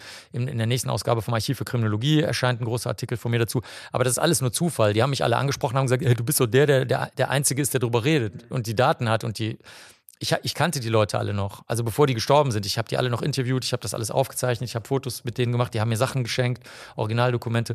Das ist reiner Zufall. Ich habe das für mich gemacht. Krass. Wie viel Zeit investierst du in so einer Woche für so, ich sag mal, private Projekte? Das ist unterschiedlich. Kein Unterschied. Nee, es gibt keinen so, okay. Unterschied. Okay. Ich meine, wo willst du da die Grenze ziehen? Guck mal, das sind Kriminalfälle die er bearbeitet hat. Das sind zeitgeschichtliche Fälle, die ich dann halt auch vertrete fürs Fernsehen. Ich bin halt, ich bin der Letzte, der die Leute noch kannte. Ich bin der, ich bin der Last Man Standing. Und mhm. das war reiner Zufall, weil ich, weil ich mich angefreundet habe mit dem alten Mann aus Ostberlin, der eigentlich Österreicher war, dessen bester Kumpel mein Labornachbar war, was keiner wusste. Okay. Ich auch nicht. In Köln an der Uni. Also, ist, Du weißt natürlich jetzt nicht nur über Personen oder, oder, oder Geschehnisse viel, sondern halt auch alles über den Körper. Ja, aber nicht wie ein Arzt. Also geh, komm besser nicht zu mir mit irgendeiner Krankheit. Okay, aber du, du weißt ja auch, was schädlich für den Körper ist oder ähnliches. Beeinflusst dich das? Also, dass du zum Beispiel Dinge nicht machst. Zum Beispiel Karl Lauterbach beispielsweise, habe ich noch nicht gehört, isst kein Salz. Naja, also das ist ja Bullshit. Natürlich ist der Salz. Ne? Wie will also, er, denn, er ist wenig, er, er ist wenig nicht, Salz. Kann er, er probiert nicht leben ohne Salz. Ne? Er probiert es zu vermeiden. Ja, er, Hast du so, so Dinge, wo du sagst, okay, da achte ich besonders drauf?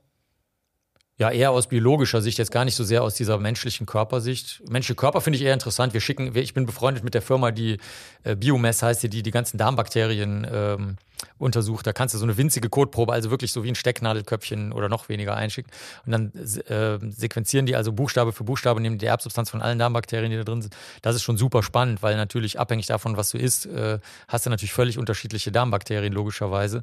Ohne die könntest du ja gar nicht leben. Wir haben ja mehr Bakterien auf und im Körper als Menschenzellen also wir sind ja, wir bestehen jetzt zum Großteil aus Bakterienzellen, nicht aus Menschenzellen. Und ähm, das äh, finden wir immer sehr spannend, Ines und ich und meine Mitarbeiterin, die Tina auch und so. Dann machen wir das halt ab und zu und schicken denen das und freuen die sich und wir freuen uns und so. Aber ähm, ich denke eher aus biologischer Sicht mache ich Sachen nicht. Also selbstverständlich keine Tiere, Produkte verwenden oder so, weil ich das idiotisch finde. Aber ansonsten eigentlich so Gesundheitssachen nicht. Vieles davon ist auch, wie gesagt, wirklich echt Bullshit. Also ich glaube auch nicht, dass Karl Lauterbach jetzt ernsthaft sagen würde, er isst kein Salz. Also, also er hat gesagt, er, ist, er probiert es weitestgehend zu vermeiden, ja, glaube ich. aber ey, du kannst ohne Salz nicht leben. Also das ist... Sollte er eigentlich ja. wissen dann. Nee, das weiß er auch. Okay. Ich, also, Lass uns mal einen kleinen Sprung machen zu einem Ereignis, wo du schon ganz oft drüber gesprochen hast, äh, was aber einfach, was ich so wahnsinnig finde, dass ich dich einfach nochmal drauf ansprechen Jetzt müsste. bin ich sehr gespannt, wirklich. Doch, du weißt, ich glaube, du kannst es Nee, ahnen. wirklich nicht. Doch. Also da, doch, okay, gut. Luis Alfredo einer der gefürchtetesten bzw. berühmtesten Massenmörder. Äh, bei Wikipedia. Nicht, ne? Hat ja keiner gemerkt. Okay, bei Wikipedia steht 138. Du hast selber gesagt über 300. Mhm. Äh, jung, jung getötet. Und du warst bei ihm und hast mit ihm gesprochen. Wie kommt das oder wie kommt man dahin? So wie ich das gelesen habe, war es halt so, dass sie es eigentlich vor dir verstecken wollten, so ein bisschen oder verheimlichen wollten. Die aus der Rechtsmedizin. Ja, ja, ja, genau. ja, ja. Das stimmt, ja. Was reizt dich da? Warum willst du dahin? Warum? Naja, also das war schon das eigentlich das Verstecken. Also wenn die, wenn die Kollegen damals äh, und Kolleginnen, vor allen Dingen die Frauen vor allen Dingen waren das auch, äh, die halt so, also ich sollte auf einmal zu Hause im Hotel bleiben, was überhaupt keinen Sinn ergibt. Ich meine, du fliegst einmal um die ganze Welt, um ein Labor aufzubauen und dann sagen die, bleib zu Hause. Also da merkst du schon, dass irgendwas nicht stimmt. Weil, äh, weil also die Gefahr kann sich sein, damals wurde das Institut noch regelmäßig beschossen. Also das Institut in Bogota, in der Hauptstadt von Kolumbien, das war umgeben wirklich von, also wenn du dir ein Verbrechensdorf, ich will gar nicht sagen Slum, das trifft es gar nicht richtig, sondern ein Verbrechensdorf, wo wirklich nur die härtesten Verbrecher drin leben. Wenn du das, so wie für Suicide Squad, ja, stell, mhm. stell dir Suicide Squad vor und jetzt nochmal hoch 10 überklischiert.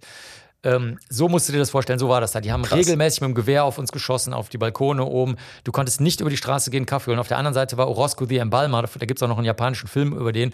Der hat dann für die Angehörigen so getan, als ob er die Leichen einbalsamiert. Also der hat die aufgeschnitten, so ein bisschen Formaldehyd draufgeschüttet, wieder zugenäht, hat gesagt, nächster, nächster. Krass. Sondern der Einbalsamierer und so.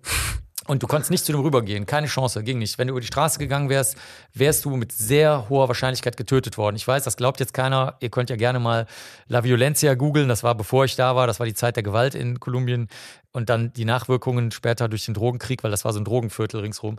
Also ich weiß, das kann sich keiner vorstellen, der nicht da war, aber das war wirklich unvorstellbar, wirklich. Das ist so wie heute in Ciudad Juarez oder in Tijuana oder sowas in Mexiko, wo du wirklich nicht, du tu es nicht Einfach, ne? Geh nicht, wenn die Leute sagen, geh nicht da über die Straße, dann gehst du auch nicht da über die Straße.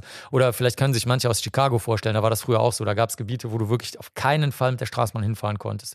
Äh, das habe ich noch selber erlebt. Also nicht jetzt so zu Al Capones Zeiten oder so. Und ähm, als sie dann gesagt haben, okay, bleib zu Hause und aber es keinen Grund gab, weil alles andere hatte ich ja sowieso schon mitgemacht, habe ich mir gedacht, ja, okay, also echt, äh, da muss was sein. Und dann stellte sich eben raus, dass denen das super peinlich war, dass das halt in diesem schönen Land, das ist ein, eins der schönsten Länder mit den coolsten Menschen der Erde, wirklich, äh, Kolumbien, ähm, das, das gab so ein, so ein, ja, wie wenn du feststellst, dass du dein Leben lang Scheiße gebaut hast. Meinetwegen die ganzen Leute, die immer erzählen, meinetwegen, ja, ich esse nur Biofleisch und so. Und ich so, lass mich doch in Ruhe mit deinem Schwachsinn, echt. Ich habe doch überhaupt nicht danach gefragt. Lass mich doch in Ruhe mit deinen Ausreden. Also, ich will darüber nicht reden. Ich habe nichts gesagt. Ich, ich habe nur meine Kartoffeln gegessen. Mehr habe ich nicht gemacht. Ähm, also wenn du, wenn du dann sozusagen diesen Persönlichkeitskonflikt kriegst, ne, auf einmal du merkst, du fällst dich wie ein mega Arschloch, aber du willst es halt einfach nicht eingestehen. Und ähm, das ist da auch passiert. Dann haben die gesagt, wir als Gesellschaft, wir, wir sind nicht so, dass wir Serienmörder haben, die Jungs töten. Vor allen Dingen, wir wussten, also da war dann auch schon klar, was, was der ungefähr gemacht hatte. Und ähm, die Polizei stand natürlich total wie die letzten Blödmänner da und so. Also das in, auf jeder Ebene war das halt erzeugte das diesen Persönlichkeitskonflikt. Ne? Kennt jeder. Ne? Du hast äh, meinetwegen einen Autounfall gebaut, das war immer der andere. Ne? Immer. Ne? Du, hast, du hast gar nichts gemacht. Und so war das jetzt da auf, auf nationsweiter Ebene. Und da habe ich mir gedacht, okay, das wird jetzt dazu führen, dass es auch passiert, dass keiner mit dem redet.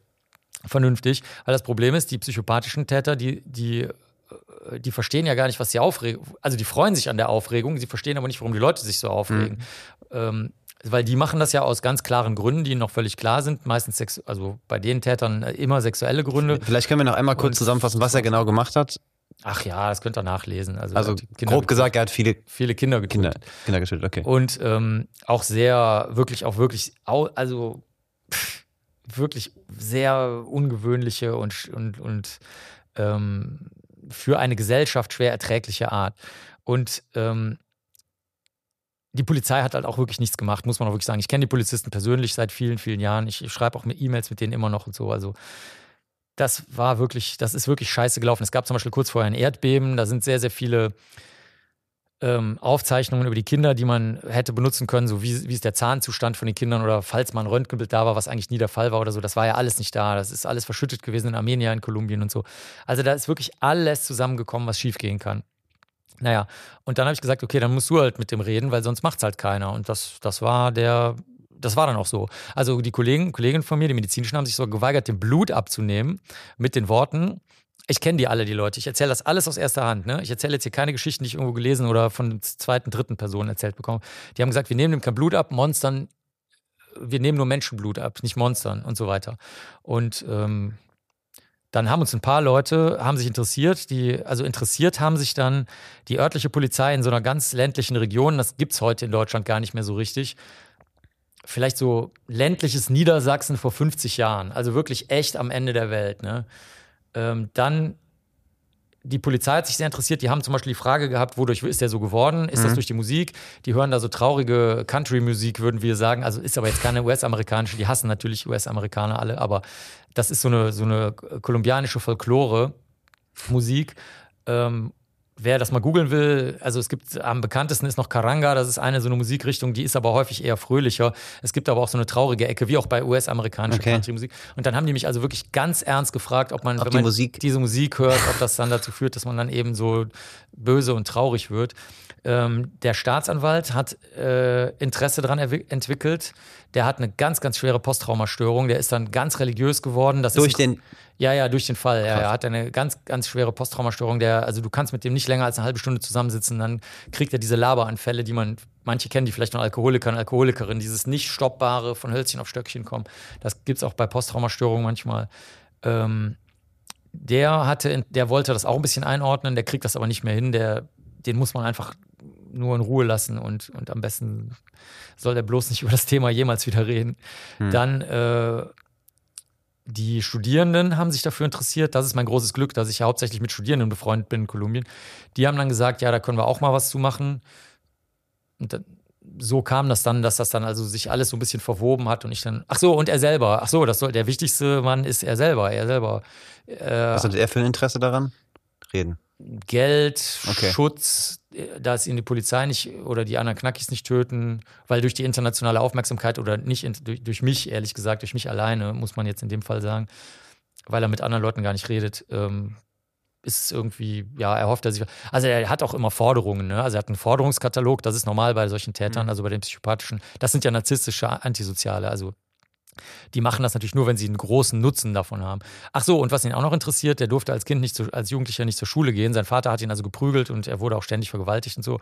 Ähm, und ähm, die haben gesagt, Schule ist nur für, also Schule, da gehen nur, in Bayern würde man sagen, die Großkopferten hin, ja. Also es ist so eine, so eine, so eine Art Ekel vor, vor Gebildeten, ja. Oder vor Bildung überhaupt ähm, also so Gebildete haben von nichts Ahnung. Ne? Und ähm, der, der ist aber sehr tja, wie soll man das nennen? Klug. Ja, also Bildung kannst du nicht messen. Ich habe viele Intelligenztests mit ihm gemacht oder nicht viele, aber mehrere Bildtests nur natürlich mit Bildchen. das konnte der gar nicht. Der, der kann überhaupt nichts äh, abstrakt verstehen oder so. Das rafft er gar nicht. Aber du siehst an der Tatbegehung, dass er unheimlich, oder nennen wir es clever oder bauernschlau ist. Und der, der wäre, und das ist aber häufig so. Also wenn Menschen keinen Zugang zur Schulbildung hatten, aber ähm, alle Fähigkeiten dafür haben, dann freuen die sich sehr stark darüber, wenn sie mit Leuten reden können, die ähm, mit ihnen normal reden und ein entsprechendes Bildungsniveau haben, was sie auch gehabt hätten, wenn, wenn man sie nicht geprügelt, vergewaltigt und von der Bildung ferngehalten hätte. Und ähm, so ist er auch. Also das, man merkt das. Er spielt dann auch also er greift dann auch ganz viele Sachen auf. Also der, der kann, kann das oft nicht richtig einordnen. Also zum Beispiel, ich habe ihn gefragt, was für Zeitschriften wollen sie denn haben? Und dann will er natürlich alles mit Sensationsmeldungen, Katastrophen, Flugabstürze. Mhm. Okay, Flugzeugabstürze ist klar, ne? Das interessiert nicht nur jeden, sondern insbesondere natürlich solche Täter. Aber ähm, der, äh, ich habe ihm dann gesagt, also am Flughafen, da sind immer die und die Zeitschriften so, eine Rätselhefte zum Zeitvertreib, Wissenschaftszeitschriften, was in Deutschland Spektrum der Wissenschaften wäre oder, oder nee, eher Galileo Mystery, eher sowas. Das fand er super. Da hat er gesagt, nee, ich will nur die Bildungszeitschriften haben, die anderen interessieren mich okay. nicht. So. Jetzt weißt du nie, ob er das macht, weil er einen guten Eindruck machen möchte oder weil er sich denkt, dass, dass, damit kann er mich leichter manipulieren. Die sind ja hochgradig manipulativ, natürlich. Ähm, aber ich hatte den Eindruck, es hat ihn wirklich interessiert. Also ja. Gehst du dann da rein zu dem ersten Gespräch beispielsweise mit einer Erwartungshaltung? Also Nö, hast du schon so ein Bild vor Augen? Nö, ist bei euch. Ich komme hier rein und dann macht ihr, was ihr machen wollt. Das ist ja euer, das ist ja euer äh, freundlich gemeint Theaterbühne. Das ist ja eure Bühne, die ja. ihr aufbaut. Eure Lampen, eure Mikrofone, eure Fragen. Ja. So ist das da auch. Ich meine, das ist sein Knast, seine. Nee, nee, es ist mir klar, aber so aus aus wissenschaftlicher Sicht, nee, dass du dir schon irgendwie vor. Nein, das kann ich nicht leiden. Also ich habe in den USA meine Kollegen gefragt, da waren ein paar dabei, die sich für Profiling sehr interessiert haben. Die deutschen Profiler waren da noch nicht so also operativ, es gibt ja kein Profiling, also operative Fallanalyse in Deutschland heißt das. Aber in den USA, da gibt es ja so ein, eher dieses Profiling, was man aus dem Kino auch kennt. Und ähm, die meinten halt, pass auf, der ist ein Monster, der ist nichts wert, nichts, also weniger als nichts. Du bist der Coole, du bist der Gerade, du bist der vernünftige Wissenschaftler. Du kannst ihn mit jeder Taktik dieser Welt überrumpeln. Und ähm, ich will jetzt den Slang-Begriff aus Zollstock hier nicht sagen. Also jetzt kommt ein sehr schlimmer Slang-Begriff, käme jetzt. Also sozusagen mit ihm machen, was du willst. Und dann habe ich gesagt, okay, alles auf Halt. Ich frage keinen einzigen Menschen mehr dazu. Da habe ich keinerlei Interesse dran. Das, ist, das geht gegen alles, wie ich Wissen gewinne und auch gegen meine Einstellung gegenüber Menschen. Der ist genauso viel wert wie jeder andere Mensch solange er im Knast sitzt, natürlich, ne? Also das, und nicht, nicht jetzt, wenn er draußen rumläuft, dann muss man natürlich eingreifen. Aber als Mensch ist er genauso viel wert wie jeder andere, weil er die einzige Informationsquelle ist. Wer war dabei und lebt bei den Delikten? Er. Niemand sonst. Die ganzen, die ganzen äh, Menschen, die sich für besser, schlauer, größer und wichtiger halten, die waren leider alle nicht dabei. Also deswegen ist mir deren Meinung auch von Herzen egal, weil ich will die Originalquelle oder wie man heute sagt, Primärquelle und nicht Leute, die überhaupt keine Ahnung haben, was los war und mir erzählen wollen, wie es gelaufen ist. Die kann ich weder bei Corona leiden, was jetzt gerade 2021 noch ein Thema ist, noch kann ich die bei Serienmord leiden. Ich, ich will nicht, dass mir einer aus dem zusammenreimt, was er durchaus auch, wo er auch fachliche Qualifikationen hat, darum geht es gar nicht. Aber ich mag nichts Zusammengereimtes. Das interessiert mich einfach nicht. Ich will Tatsachen, messbare Tatsachen. Das kann man sich so vorstellen wie alte Leute. Sagen wir mal, jemand war sein Leben lang ähm, Straßenbahnfahrer oder Straßenbahnfahrerin. So, jetzt fährt der aber seit 30 Jahren nicht mehr Straßenbahn. Und dann will der mir jetzt erzählen, wie es läuft bei der KVB. Das sind ja die Kölner Verkehrsbetriebe, die Straßenbahn. Das ergibt keinen Sinn. Dann frage ich doch lieber eine 20-Jährige, die gerade ihre Ausbildung hat und weiß, wie die aktuellen Straßenbahnen funktionieren und wie es gerade bei der KVB läuft. Weißt du, das I don't care. Weil der andere sagt, ich habe aber 50 Jahre Berufserfahrung. Sage ich, ja, schönen Tag noch. Mhm, verstehe ich, okay. Wenn du da jetzt reingehst, fängst du dann sofort an, Tests zu machen? Oder ist das quasi wie so ein Vorgespräch? Gibt es da Smalltalk? Nee, es gibt keine Vorgespräche. Ich, ich, ich mache keine Vorgespräche, nie. Ich hasse Vorgespräche. Ein Gespräch ist ein Gespräch von der ersten Sekunde an. Von dem Moment, wo jemand dir in die Augen guckt, die Tür aufmacht. Mhm. Oder wo jemand anders, zum Beispiel in dem Fall der Gefängnisdirektor, einem irgendwelche Anweisungen gibt. Das ist schon alles, das gehört schon alles dazu. Okay, dazu. Ähm, die Psychologen und Psychologinnen nennen das gerne Setting, ne? Also das kennt man noch bei es gibt doch so Psychologenwitze, da liegt doch immer einer auf einer Couch oder eine, ne? Das ist so, das ist das Setting, also die Psychoanalytiker damals und Analytikerinnen, die haben gesagt, das ist das beste Setting, die beste Umgebung, wie man mit Menschen redet, so. Heute wird das natürlich kaum noch jemand machen so, aber das kennt man aus den Witzbildchen halt noch. Und so ist das auch, der ganze Knast, die Getränke, die es da gibt, die Temperatur, die Luftfeuchte, welche Kleidung die Leute da tragen, was sie nicht tragen und so weiter, das ist, gehört alles zum Gespräch dazu. Ähm, und ja, das nehme ich dann halt auf, so gut ich es kann. Zum Beispiel da haben sie mir mal alles weggenommen, also sogar mit Analuntersuchungen, damit du da keine Drogen oder Bleistifte oder Rasierklingen oder Messer oder Schuss, Teile von Schusswaffen oder sowas drin hast. Du kannst ja im, im Enddarm alles transportieren. Ne? Und ähm, äh, haben mich nackt ausgezogen und so weiter. Und dann ich, musste ich mir halt entweder alles merken oder ich habe halt zu ihm gesagt, sagen Sie mal, äh, Sie sind doch hier so weil die sind so manipulativ, also hatte ich schon erwähnt. Und natürlich sind sie dann im Knast total freundlich oder, oder was auch immer sie machen müssen, um halt ihren Einflussbereich zu erweitern. Und äh, dann beim nächsten Mal, weil ich halt gesagt habe, ich habe jetzt hier keine Stifte und nichts, hat er gesagt, ja, das ist überhaupt kein Problem und so. Dann war wirklich, also das kannst du dir nicht vorstellen. Also wir sitzen hier vor einem Tisch, der ist ungefähr so zweimal so breit wie ich. Und jetzt musst du dir den Tisch vorstellen, der ist ungefähr dann 20 mal so breit wie ich, also wirklich jetzt mehrere mhm. Tische zusammengestellt. Da war alles drauf: Tonbandgerät, Batterien, ähm, alle möglichen Sorten ähm, Zucker, Milch, Kaffee, Becher, Stifte, Kugel, also Kugelschreiber, Bleistifte, verschiedene Sorten Papier. Ich so, okay, prima. Dann darf ich das halt nicht mit reinbringen. Ist ja prima, wenn der Knacki das jetzt hier aufstellt. Hat er den dann besorgt quasi? Ja, hat er dann alles aufgetrieben, wunderbar. Prima. Hat er, da, hat er seine Strippen gezogen im Knast. Und, also, weißt du, das, das ja. und das ist natürlich auch ein Teil des Gesprächs. Und die Tests, die machst du, wenn die Leute Bock haben. Also für mich ist derjenige ein absolut eins zu eins gleichgestellter Mensch. Mhm. Dann frage ich den, haben sie so Interesse? Also zum Beispiel in dem Fall habe ich gesagt, passen Sie auf, ich, kan, ich kannte auch seine Schwester durch Zufall, habe ich die kennengelernt. Die hat mir auch erzählt, nee, das war ganz scheiße zu Hause, ey, ich will damit gar nicht anfangen. Die hat mir das aber alles bestätigt mit den Vergewaltigungen und den, äh, äh, dem, dass der nicht zur Schule gehen konnte und so. Also die hat das alles unabhängig erzählt. Also die, die, mhm. die, die wusste gar nicht, dass ich da bin an dem Tag. Äh, da war Frauentag an dem Tag. Deswegen war sie da und wollte an dem Tag dann da reingehen. Da dürfen dann nur Frauen in den Knast. Okay. An dem Tag. Als Besucher und Besucher, äh, Besucherinnen mhm. in dem Fall. Und ähm, dann saßen wir draußen rum und haben da dann Limo getrunken und ich habe mir die Füße verbrannt in der Sonne. Und ähm, die hatte das auch erzählt. Dann habe ich zu ihm gesagt, passen Sie auf, wenn Sie Lust haben, am Frauentag dann, ne, können, können, kann ich Ihnen so Tests geben. Das sind so Tests, die, die funktionieren nur mit Bildchen und da, dann braucht man da vielleicht auch gar keinen Übersetzer, weil das ist dann, das erkennen sie schon, wie das funktioniert und so. Und dann hat er gesagt, nee, finde ich super interessant, habe ich Bock drauf. Okay. Sie müssen mir nur sagen, wie gut ich abgeschnitten habe. Das interessiert mich. Ne? Mhm. Und dann habe ich gesagt, okay, ja, kein Problem. So. Und wenn er gesagt hat, habe ich keinen Bock zu, ja, was willst du dann machen? Ich meine, du kannst ihn ja nicht zwingen. Nee, nee, klar. Wie viele Stunden hast du ungefähr mit ihm verbracht? Boah, keine Ahnung, ey. Also. Tage? Tage, ja. Wie viele Tage ungefähr? Also mit dem Miguel, das war der Erste, der da war boah, das ist so lange her.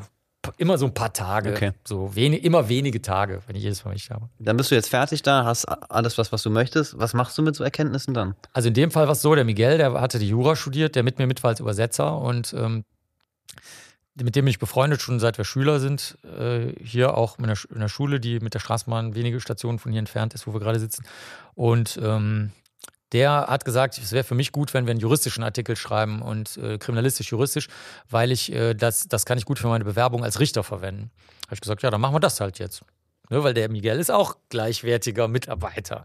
Ist, genau, ist genauso viel wert wie alle anderen. Wenn das für ihn gut ist, dann machen wir das. Dann haben wir fürs Archiv für Kriminologie, das ist die älteste Zeitschrift, die kriminalistische Artikel veröffentlicht oder auch kriminologische und auch manchmal juristische, haben wir das dann gemacht. Das war für ihn super. Ich fand es auch gut. Der Herausgeber vom Archiv hat sich gefreut. Das war damals der, der Leiter der Rechtsmedizin in äh, Freiburg und wir mögen uns.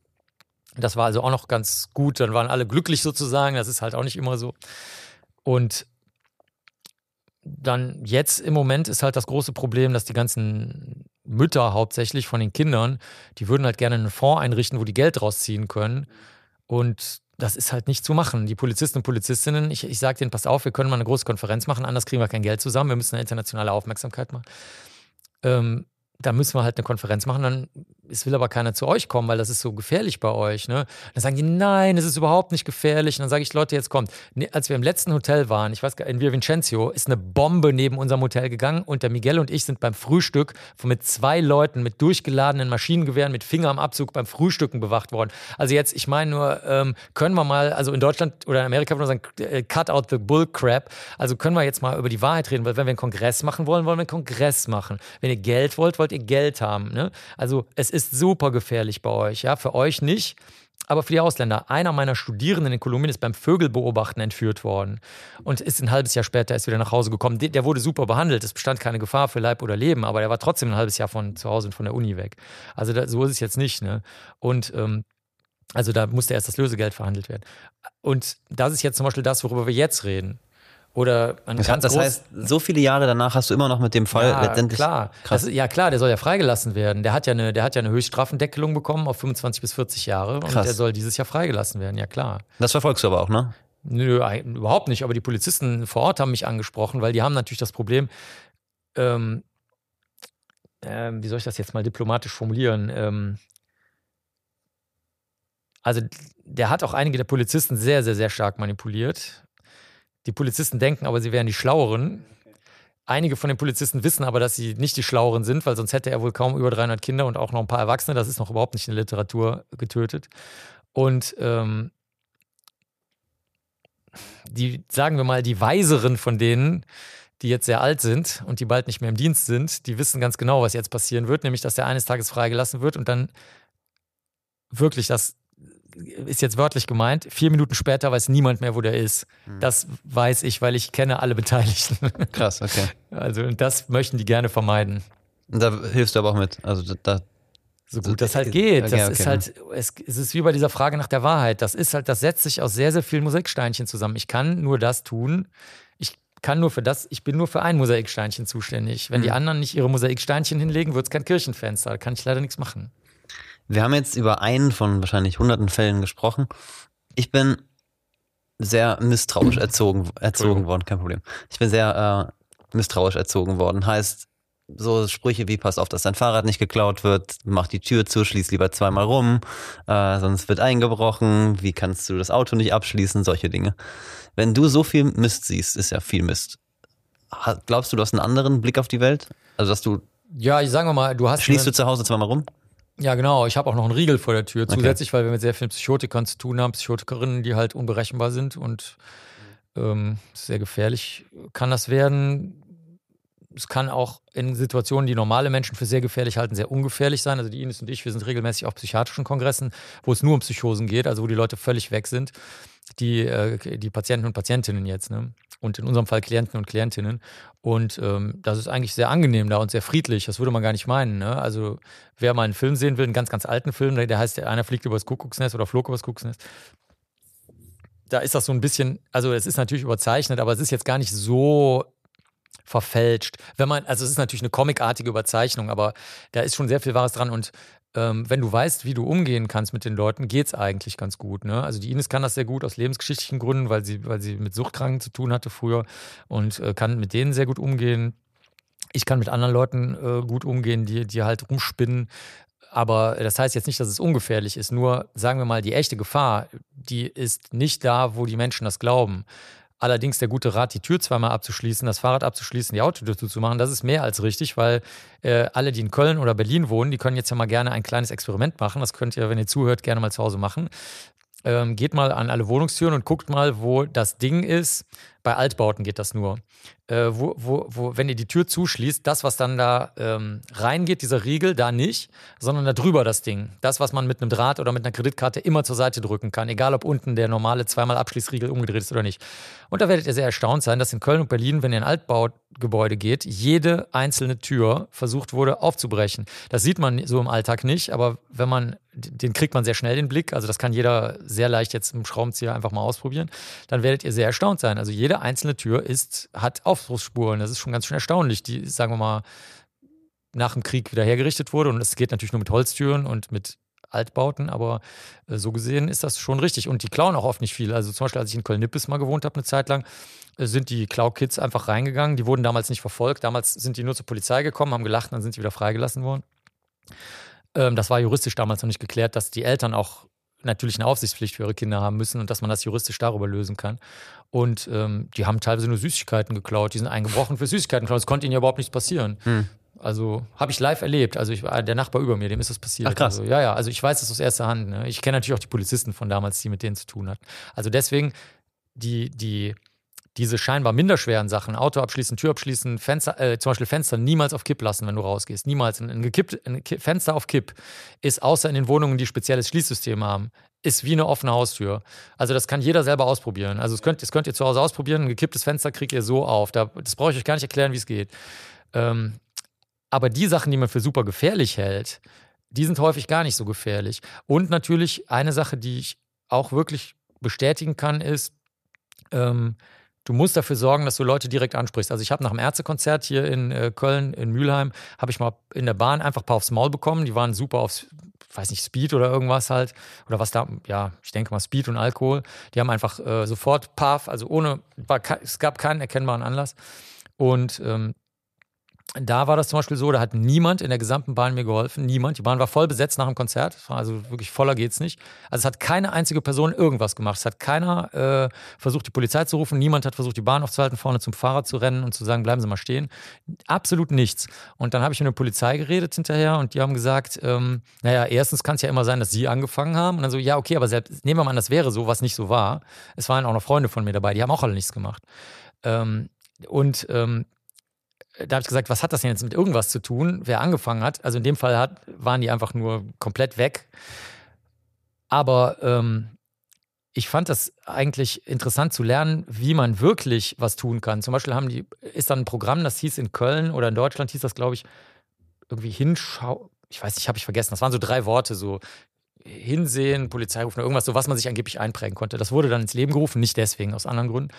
Und ähm, ich wusste das zum Beispiel nicht. Du musst, wenn du, wenn du in so einer Situation bist, musst du die Umstehenden konkret ansprechen. Also du hast jetzt ja so ein braun-weiß gestreiftes T-Shirt an es geht nicht anders, leider, als zu sagen, okay. du mit dem braun-weiß gestreiften T-Shirt, ja. bitte komm jetzt zu mir. Oder ja, krass, du okay. mit dem braun-weiß gestreiften T-Shirt, bitte nimm jetzt dein Handy und wähle 110. Mhm. Also das heißt, du musst ganz genaue Anweisungen geben, sonst wird dir niemand helfen. Es, jetzt denken alle, äh, stimmt doch gar nicht, sobald ein Terrorist rumläuft, kommen alle mit Stühlen und, und äh, ähm, Holzplanken und schmeißen die auf den Terroristen. Das haben wir doch im Internet gesehen. Ja, klar, weil das eine Situation ist, auf die die Leute mittlerweile eingestellt sind. Auf den Terroristen mit dem Messer sind alle eingestellt mittlerweile. Aber darauf, dass du einfach von irgendwelchen äh, bedrohten Jugendlichen ohne jede Vorwarnung aufs Maul bekommst. Keiner weiß, was los ist. Keiner will sich einmischen. Keiner will selber Pau auf die Glocke kriegen. Keiner will seine Zeit verschwenden und mit der Polizei was reden. Da wäre ich zum Beispiel nie drauf gekommen. Also du musst sehr, sehr, sehr stark unterscheiden, was gefährlich ist und was nicht. Also das wäre ein Thema für eine ganz eigene Sendung. Misstraust du Leuten? Äh, nö, das nicht, aber ich traue niemandem, auch mir selber nicht. Ich traue überhaupt niemandem. Ich traue weder Strukturen noch Behörden noch Menschen noch diesem Teppich, dass der, der macht nichts. Ja, aber dass der nicht vielleicht rutschig ist, wenn ich okay. da an die falsche Stelle trete. Also ich traue überhaupt niemandem. Ja. Du hast gerade von dem Staatsanwalt ähm, erzählt, der eine, Stör also eine posttraumatische Störung äh, danach hatte. Glaubst du, es gibt irgendwas, was du nicht ertragen könntest? Es gibt ja immer so das berühmte i-Tüpfelchen, wo man sagt, so das oder irgendwas, irgendwas, was du nicht wegstecken würdest? Also was ich, ich, was ich nie leiden kann, sind alle, alle Sorten von Freiheitseinengungen gegen mich jetzt. Ne? Ähm, solange ich den Spielraum habe, den anderen Leuten durch was Spurenkundliches oder auch den Toten oder den Angehörigen oder wem auch immer oder der Gesellschaft oder wem es auch immer nützt, das weiß ich ja meistens gar nicht in dem Moment, wem das jetzt wirklich nützt, ähm, zu helfen, mache ich das. Also sagen wir mal, solange ein Mensch oder in dem Fall ich einen Handlungsspielraum hat, kannst du den nutzen. Und mehr kannst du nicht tun. Und dann, so lange traumatisiert mich auch nichts. Wenn der Handlungsspielraum aber durch Gewalt, Unterdrückung, Strukturmaßnahmen, Berufsverbote, was in der DDR häufig war und auch in anderen Ländern gibt es das viel, ähm, Gender-Scheiße, also dass du, weil du halt, keine Ahnung, äh, weiß ich nicht, nicht verheiratet bist oder, keine Ahnung, gerne mit fünf Leuten Sex hast oder nur mit Frauen oder nur mit Männern oder sonst irgendwas. Also wenn das durch irgendwie so eingeschränkt wird, da, da bin ich extrem empfindlich gegen. Das, das, äh, da gehe ich dann. Also, Aber das ist ja dann schon Gerechtigkeitssinn. Nee, das ist einfach äh, die Einschränkung des Handlungsspielraumes. Das würde ich sehr stark unterscheiden, weil den, das Gerechtigkeitsempfinden, was normale Menschen haben, ist, ist ein Märchen, ja. Die, die glauben, dass ähm, wenn ein Böser was Böses tut oder eine Böse, dass dann irgendwie das von selbst äh, wieder gerichtet wird oder so, ja. Aber das ist ja völliger Unsinn. Also das klassische Beispiel, was, glaube ich, jeder kennt oder jede, ist, wenn du arm und ohne Einfluss bist und keine Kontakte hast, wird auch nichts untersucht. Äh, da hast du keinerlei Unterstützung oder sonst irgendwas. Also wenn das die Menschen aufregt, ein Obdachloser wird angezündet, klar, dann ja, weil dann erzeugt das einen Aufschrei. Aber ähm, ich meine, ich will da jetzt nicht zu tief gehen, aber äh, es werden, also sozial sehr schwache Menschen haben keinerlei Schutz. Also wo ist da die Gerechtigkeit? Also gibt, sie gibt es nicht. Das ist ein Kindermärchen. Du machst unfassbar viel. Vorträge, du engagierst dich politisch.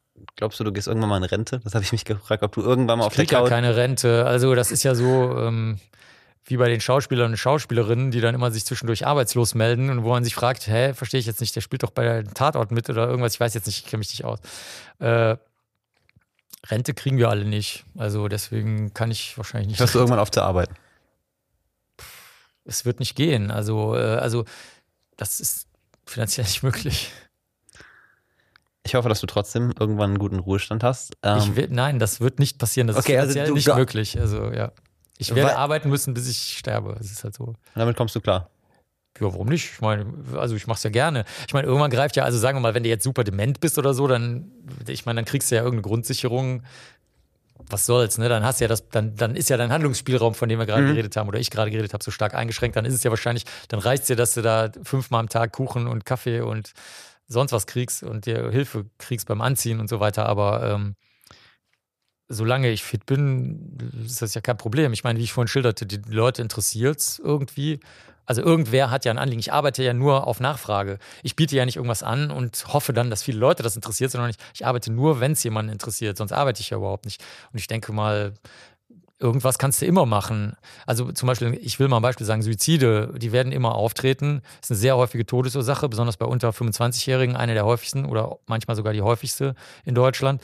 Und dann notfalls kannst du da auch noch mit 85 oder 90, wenn du klapprig bist, sitzen und sagen, okay, passen Sie auf, ist das ein Fall für Trauerarbeit? Ist das ein Fall für Spurenarbeit? Ist das ein polizeilicher Fall? Ist das ein familiäres Problem? Das kannst du ja dann vielleicht trotzdem noch machen. Ne? Aber du legst dir jetzt nicht so ein Polster weg, wo du sagst, okay, vielleicht mache ich mal ein Jahr Pause oder ja, zwei witzig. Jahre. Ja, witzig. Bei 100 Prozent äh, Verdienstausfall durch Katastrophen ist das ein bisschen schwierig mit dem finanziellen Polster. Also. Ja gut, aber du, du machst ja auch TV-Auftritte. Du kriegst für einen TV-Auftritt, wenn du Glück hast, 250 Euro. Dafür bist du anderthalb Tage unterwegs. Das sind anderthalb Tage Verdienstausfall. Also das hätte ich ganz anders eingeschätzt ja, kannst ja gerne mal bei den Sendern fragen. Die sagen dann, meistens sagen sie dann, ja, da kriegen sie, äh, das ist ja Werbung. Dann sage ich, ja, ich weiß nicht, für was ich werben soll. Ich habe leider kein Produkt, äh, was ich verkaufen kann. Die paar Aufkleber oder Patches oder so, die wir verkaufen, da äh, ist, ja, es ist halt, damit die Firma, die die herstellt, äh, Geisterjäger, damit die da ihren Spaß ein bisschen haben und ihre Hologramme drucken können. Die basteln halt gerne da irgendwas mit, aber verdiene ich im Jahr vielleicht 200 Euro mit. So. Aber hast du an irgendeinem Zeitpunkt mal überlegt, das irgendwie in Anführungszeichen zu kommerzialisieren oder halt zumindest so, dass du, dass du, ich sag mal, es finanziell optimieren könntest? Pff, keine Ahnung, keine Ahnung, ist mir scheißegal. Das, ist, jetzt, das ist jetzt eine, eine, echt krasse Einstellung. Also, weil irgend, das ist ja im Menschen meiner Meinung nach drin, zumindest irgendwie finanzielle Rücklagen anzulegen. Das ja, ich ja leg die ja an, aber die sind ja natürlich sofort verbraucht. Ich, äh, ich meine, die, die, die äh, ich meine, wenn du 100% Verdienstausfall hast, dann oder, oder 98,5% Verdienstausfall hast, ich meine, dann sind die halt wieder weg. Die, ich bin, ich bin, du musst dir das vorstellen wie ein Kioskbesitzer. Ich habe halt, ein, ich hab halt äh, hinter mir stehen halt Zigaretten, Schnaps, Gummibärchen, Eiscreme und sonst irgendwas. Und wenn dann keiner mehr vorbeikommt, der das kauft, dann also ich kann dir mal ein Beispiel hier von einer befreundeten Rikscha-Fahrerin sagen, ich glaube, das darf ich erzählen. Die ist super bekannt, die kennt jeder in Köln, der, der Rikscha fährt oder Veranstaltungen macht oder sonst irgendwas. Äh, die äh, war jetzt ein Jahr lang äh, bei einer großen deutschen Behörde angestellt. Wo du dich fragst, wie kann das sein, dass die keine Firma während Corona, keine Geburtstage oder sonst irgendwas, das gibt es doch überhaupt nicht. Ja, ja, ist halt so die ist sonst so pleite, dass sie halt nichts mehr bezahlen kann. So das Aber ich verstehe das nicht richtig mit dem Verdienstausfall bei dir. Woher, woher resultiert der? Weil die Leute kein Geld haben, die uns die das Fälle geben. Wir, wir, kriegen, wir kriegen alle Jubeljahre mal einen Fall, äh, wo mal Geld ist. Das finanziert aber nur die Zeit und ähm, noch nicht mal die also das finanziert meine Zeit und mein Material. Aber meine Angestellten finanziert das nicht und meine Labormiete finanziert das nicht. Und die Leute, die ähm, kein Geld haben, das sind ja die meisten Fälle, die wir bearbeiten, hatte ich ja vorhin geschildert, mhm. auf welche Stundenlöhne du da kommst. Von denen kannst du überhaupt nichts finanzieren, gar nichts. Das heißt, ähm, wenn mal Geld reinkommt, dann kommt das über Vorträge oder, oder ja, Vorträge.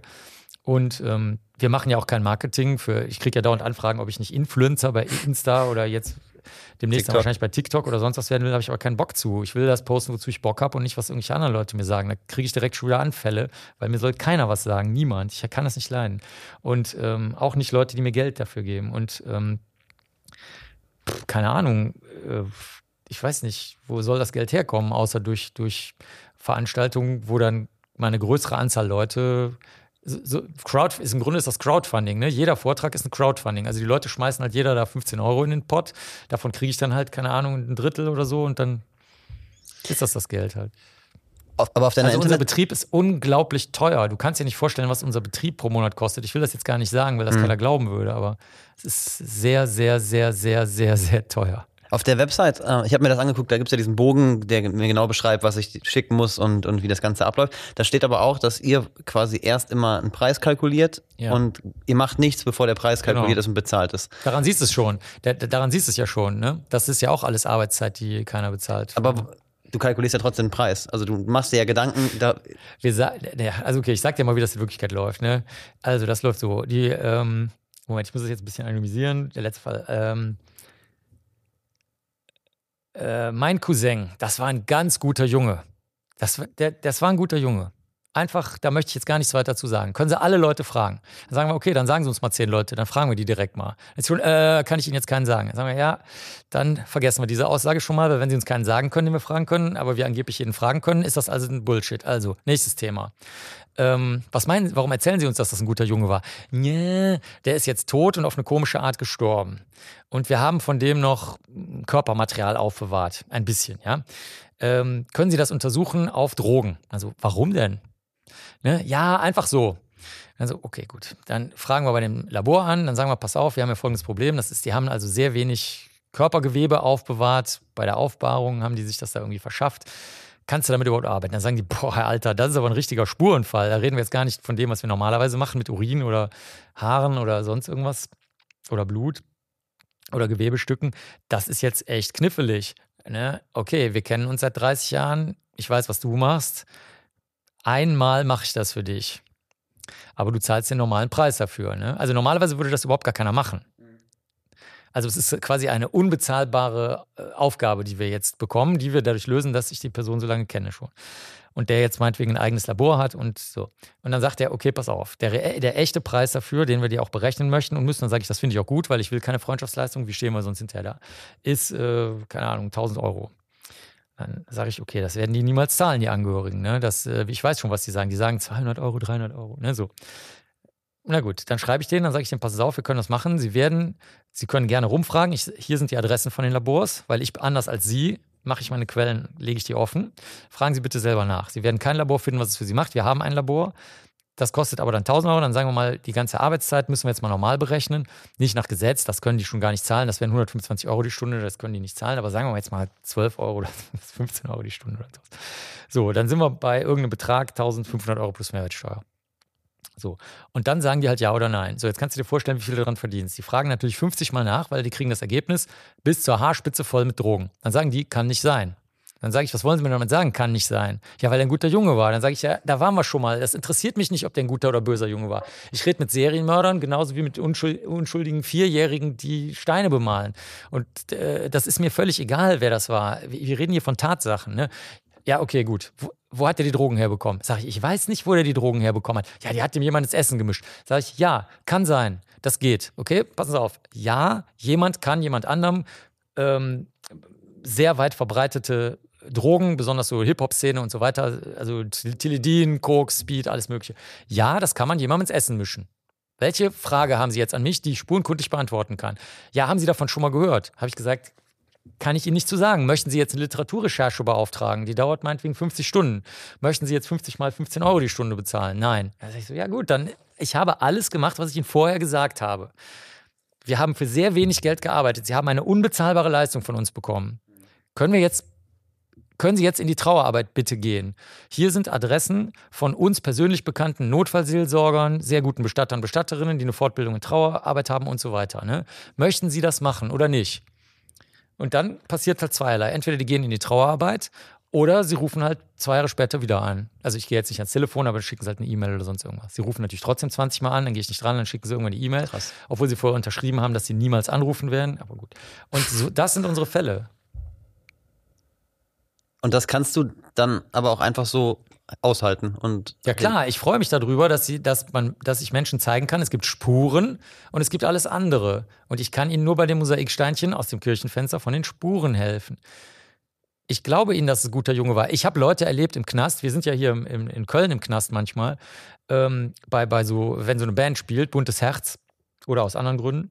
Und da sind die schwersten, also da, da, man muss sagen, so richtig große, richtig harte Schwerverbrecher-Nummern sind jetzt da nicht unbedingt drin, aber äh, da sind zwischendurch mal eine Zeit lang, zum Beispiel bei Untersuchungshaft oder so, sind da auch mal richtig harte Jungs drin. Das erkennen wir auch sehr, sehr schnell, was die anhaben, wie die sich geben und so weiter. Das kannst du sehr, sehr schnell erkennen, welche Art von Boss die da sind und manchmal sind auch richtige Bosse da drin.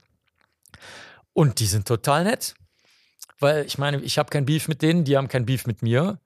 Wo ist das Problem? Ne? Also, das ist nicht das Problem. Ja, das sind gute Jungs. Aber die haben jemanden umgebracht und wenn die rauskommen, bringen die die nächsten um. Was soll das bedeuten, guter Junge? Das ist kein Begriff, der spurenkundlichen Sinn ergibt. Das ist hm. eine sinnlose ja, ja, verstehe ich voll.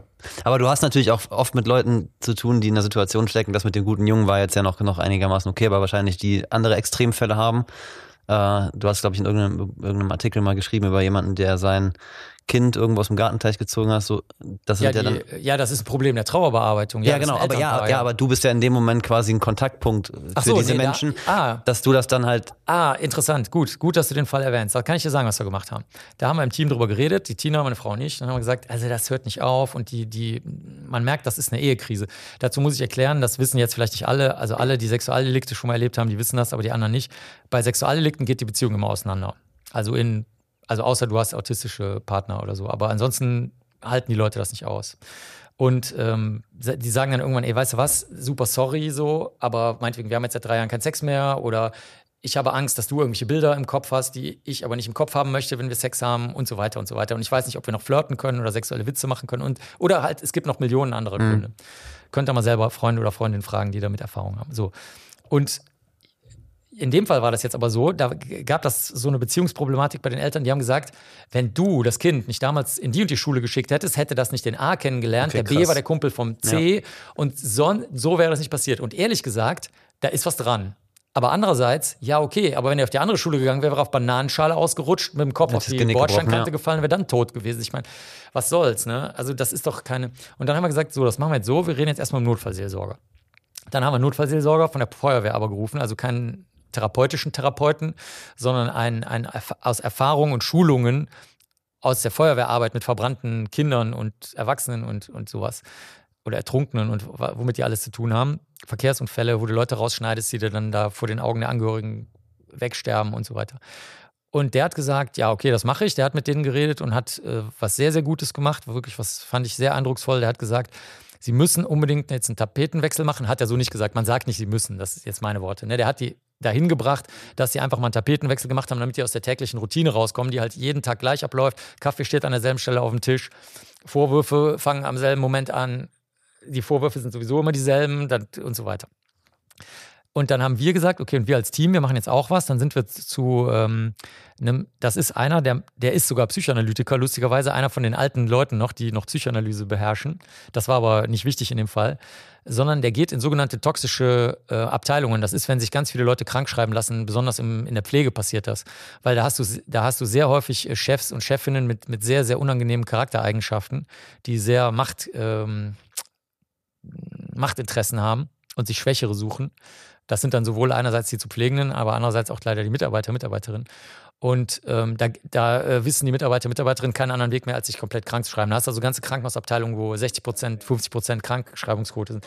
Da geht der rein und versucht, das Problem zu lösen. Er ist also hochgradig erfahren, hat keine Eigeninteressen daran, außer dass er damit sein Geld verdient. Aber ähm, er ist halt ein Therapeut, der Spaß daran hat, dieses Team, diese Gruppe, diese Abteilung wieder heil zu machen. Zusammenzuführen. Wie ein Arzt, ja. der ist auch Arzt. Ja, okay. Also der ist, der ist Psychiater, Psychiater und ähm, spezialisiert auf diese, nennen wir es mal, Gruppengespräche mit psychoanalytischen Techniken.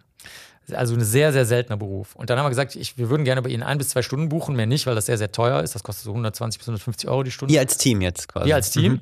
Und dann haben wir gesagt, wir möchten als Team lernen, wie wir, recht, wie wir mit den Leuten reden, damit das nicht erstmal so eine klebrige Nummer ergibt, da mit dem Ehekrach und dann der Notfallseelsorger noch daran muss.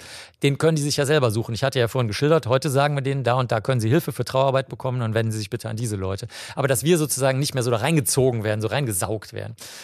Und ähm, nach, nach dem Gespräch, da hat er sich das alles angehört. Also wirklich so, weißt du, so eine, so eine Zimmerpflanze und so Sessel und dann musste man auch an bestimmten Stellen sitzen und so. so wie man sich vorstellt. So eine, wie man sich das wirklich so vorstellt. Hat er so ganz ruhig zugehört, ist auch sehr angenehm. Ich kannte den auch vorher schon von, von äh, Kongressen. Und dann hat er gesagt, das war dann, was wir gelernt haben, so ähnlich wie die Eltern gelernt haben, sie müssen mal einen Tapetenwechsel machen und danach kann man weitersehen, ob das Problem für die Beziehung lösbar ist, das Beziehungsproblem oder nicht. Aber das kann man so nicht sagen, solange die in ihrer Routine bleiben. Und zu uns haben die gesagt, ja, sie müssen jetzt lernen, dass das nicht lösbar ist für sie. Habe ich gesagt, super. Ja, das war, da sind wir jetzt einmal quer durch Deutschland gefahren und als ich dann im Zug saß, dachte ich mir so, nee, wirklich super. Weil das war das Einzige, was ich noch nicht wusste. Dass es gibt sehr viele Probleme, in die die Leute dich reinziehen wollen, die eigentlich auch eine spurenkundliche großen Anteil haben, die in Wirklichkeit aber nur, wo die Spurenkunde nur was anderes verdeckt. Beziehungsproblem, äh, mangelnde Trauerarbeit oder gar nicht vorhandene Trauerarbeit. Ähm, leider häufig auch tatsächlich scheiße ermittelte Fälle, wo also zum Beispiel ein, äh, eine Tötung stattgefunden hat, die von der Polizei als Suizid wahrgenommen wird und dann nicht verfolgt wird. Das ist zum Beispiel, da kannst du leider auch nichts machen, weil ich bin kein Staatsanwalt. Und da musst du dann lernen, dass du da nichts machen kannst. Also das, also da auf deine Frage, da, da muss man schon auch manchmal einfach wirkende Lösungen lernen, aber kommst du von selber nicht drauf. Oder ich bin von selber nicht drauf gekommen. Ich würde das langsam eintüten. Kannst eine schnell eintüten. Nein, nein, eine, eine letzte Frage habe ich noch. Holst du dir manchmal von irgendjemandem aus dem Freundeskreis, Bekanntenkreis persönlichen Rat? Nicht, was, was deine Arbeit angeht, aber so persönliche Ratschläge? Was, was wäre denn jetzt zum Beispiel? Zum Beispiel, ähm, wenn du eine Frage hast, wie du mit, nehmen wir ganz einfach, Beziehungsproblemen umgehst, wie du mit Freundschaftsproblemen, jeder hat ja mal mit einem Kumpel Streit oder holst du dir solche Ratschläge von außen? Also ich habe nicht mit Kumpels Streit, weil weil ich nur Leute kenne, die sehr direkt und offen sind. Das muss ja kein Streit sein, das kann ja, eine Meinungsverschiedenheit sein. Ja, nee, das halten wir alle aus. Also die Leute, mit denen ich befreundet bin, da hält, da halt, hält man, also wir halten alle aus, dass jemand eine andere Meinung hat. Das ist kein Problem. Nur wenn sie andere gefährdet, wie jetzt zum Beispiel Corona-Leugner oder so, dann muss halt sagen, okay, dann sehen wir uns halt nach Corona wieder. Aber es ist mir jetzt auch egal. Aber dann. Ja, das machst du dann schon. Also ja, klar, dann sehen wir uns halt zwei oder drei Jahre nicht mehr. Ist okay. mir auch egal. Dann ist denen aber auch egal. Also, weil die genauso tolerant sind. Die sagen dann, ja, okay, gut, der, die denken halt, ich spinne, ja, und ich denke, die spinnen und dann ist okay. Und dann, wenn das aber vorbei ist, das, das was das Problem erzeugt, dann muss man sich darüber jetzt ja nicht äh, zerkrachen oder so. Ähm, also ich muss sagen, sagen wir mal, also jetzt ein Beziehungsproblem, weil du das angesprochen hast. Also ich kannte natürlich sehr viel im Bereich von Persönlichkeitsstörungen, die Beziehungen schwierig machen, nicht.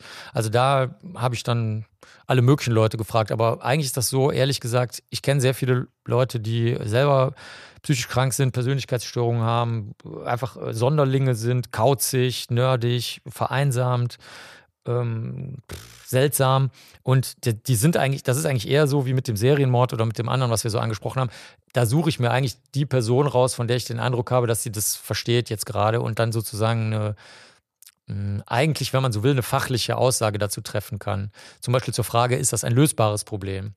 Oder wie kann man jemanden beruhigen oder ähm, ist es möglich, eine Beziehung mit dieser Persönlichkeitsstruktur mit jemandem anderen zu führen oder so. Also das, ja, also mir geht es nur um die Tatsachen. Also was ich jetzt nicht so brauche ist, oder was ich nicht so leiden kann, ist, das kennen alle Leute, die Krebs haben. Was sie jetzt nicht unbedingt brauchst, sind, dass die anderen Leute anfangen zu weinen, dich trösten und dir einen Tee machen. Ne? Das ist so, wenn du Krebs hast, ist das eher so, also weinen und Tee machen kann ich mir selber. Ne? Also ich brauche jetzt nicht so, dass alle heulen und mir aus dem Weg gehen und mir, wenn dann noch irgendwie Ratschläge geben. Also deswegen so, hab, das kann ich nicht leiden, ja. Aber äh, sachliche und, und fachliche und prüfbare Unterstützung frage ich auf jeden Fall nach, klar. Okay, Marc, vielen, vielen Dank, dass du hier warst. Ja, Hat mir großen Spaß gemacht. Euer Interesse. Das war auf jeden Fall eine super Folge. Vielen Dank. Sehr gerne.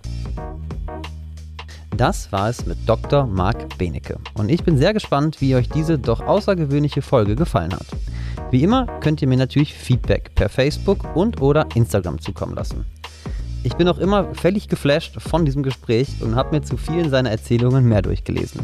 Wir sind im Übrigen so verblieben, dass wir uns sicher nochmals zu ein oder auch zwei Gesprächen treffen. Da freue ich mich drauf. Und wir hören uns in zwei Wochen wieder, denn jetzt geht es hier immer munter weiter. Bis dahin, euer Lukas.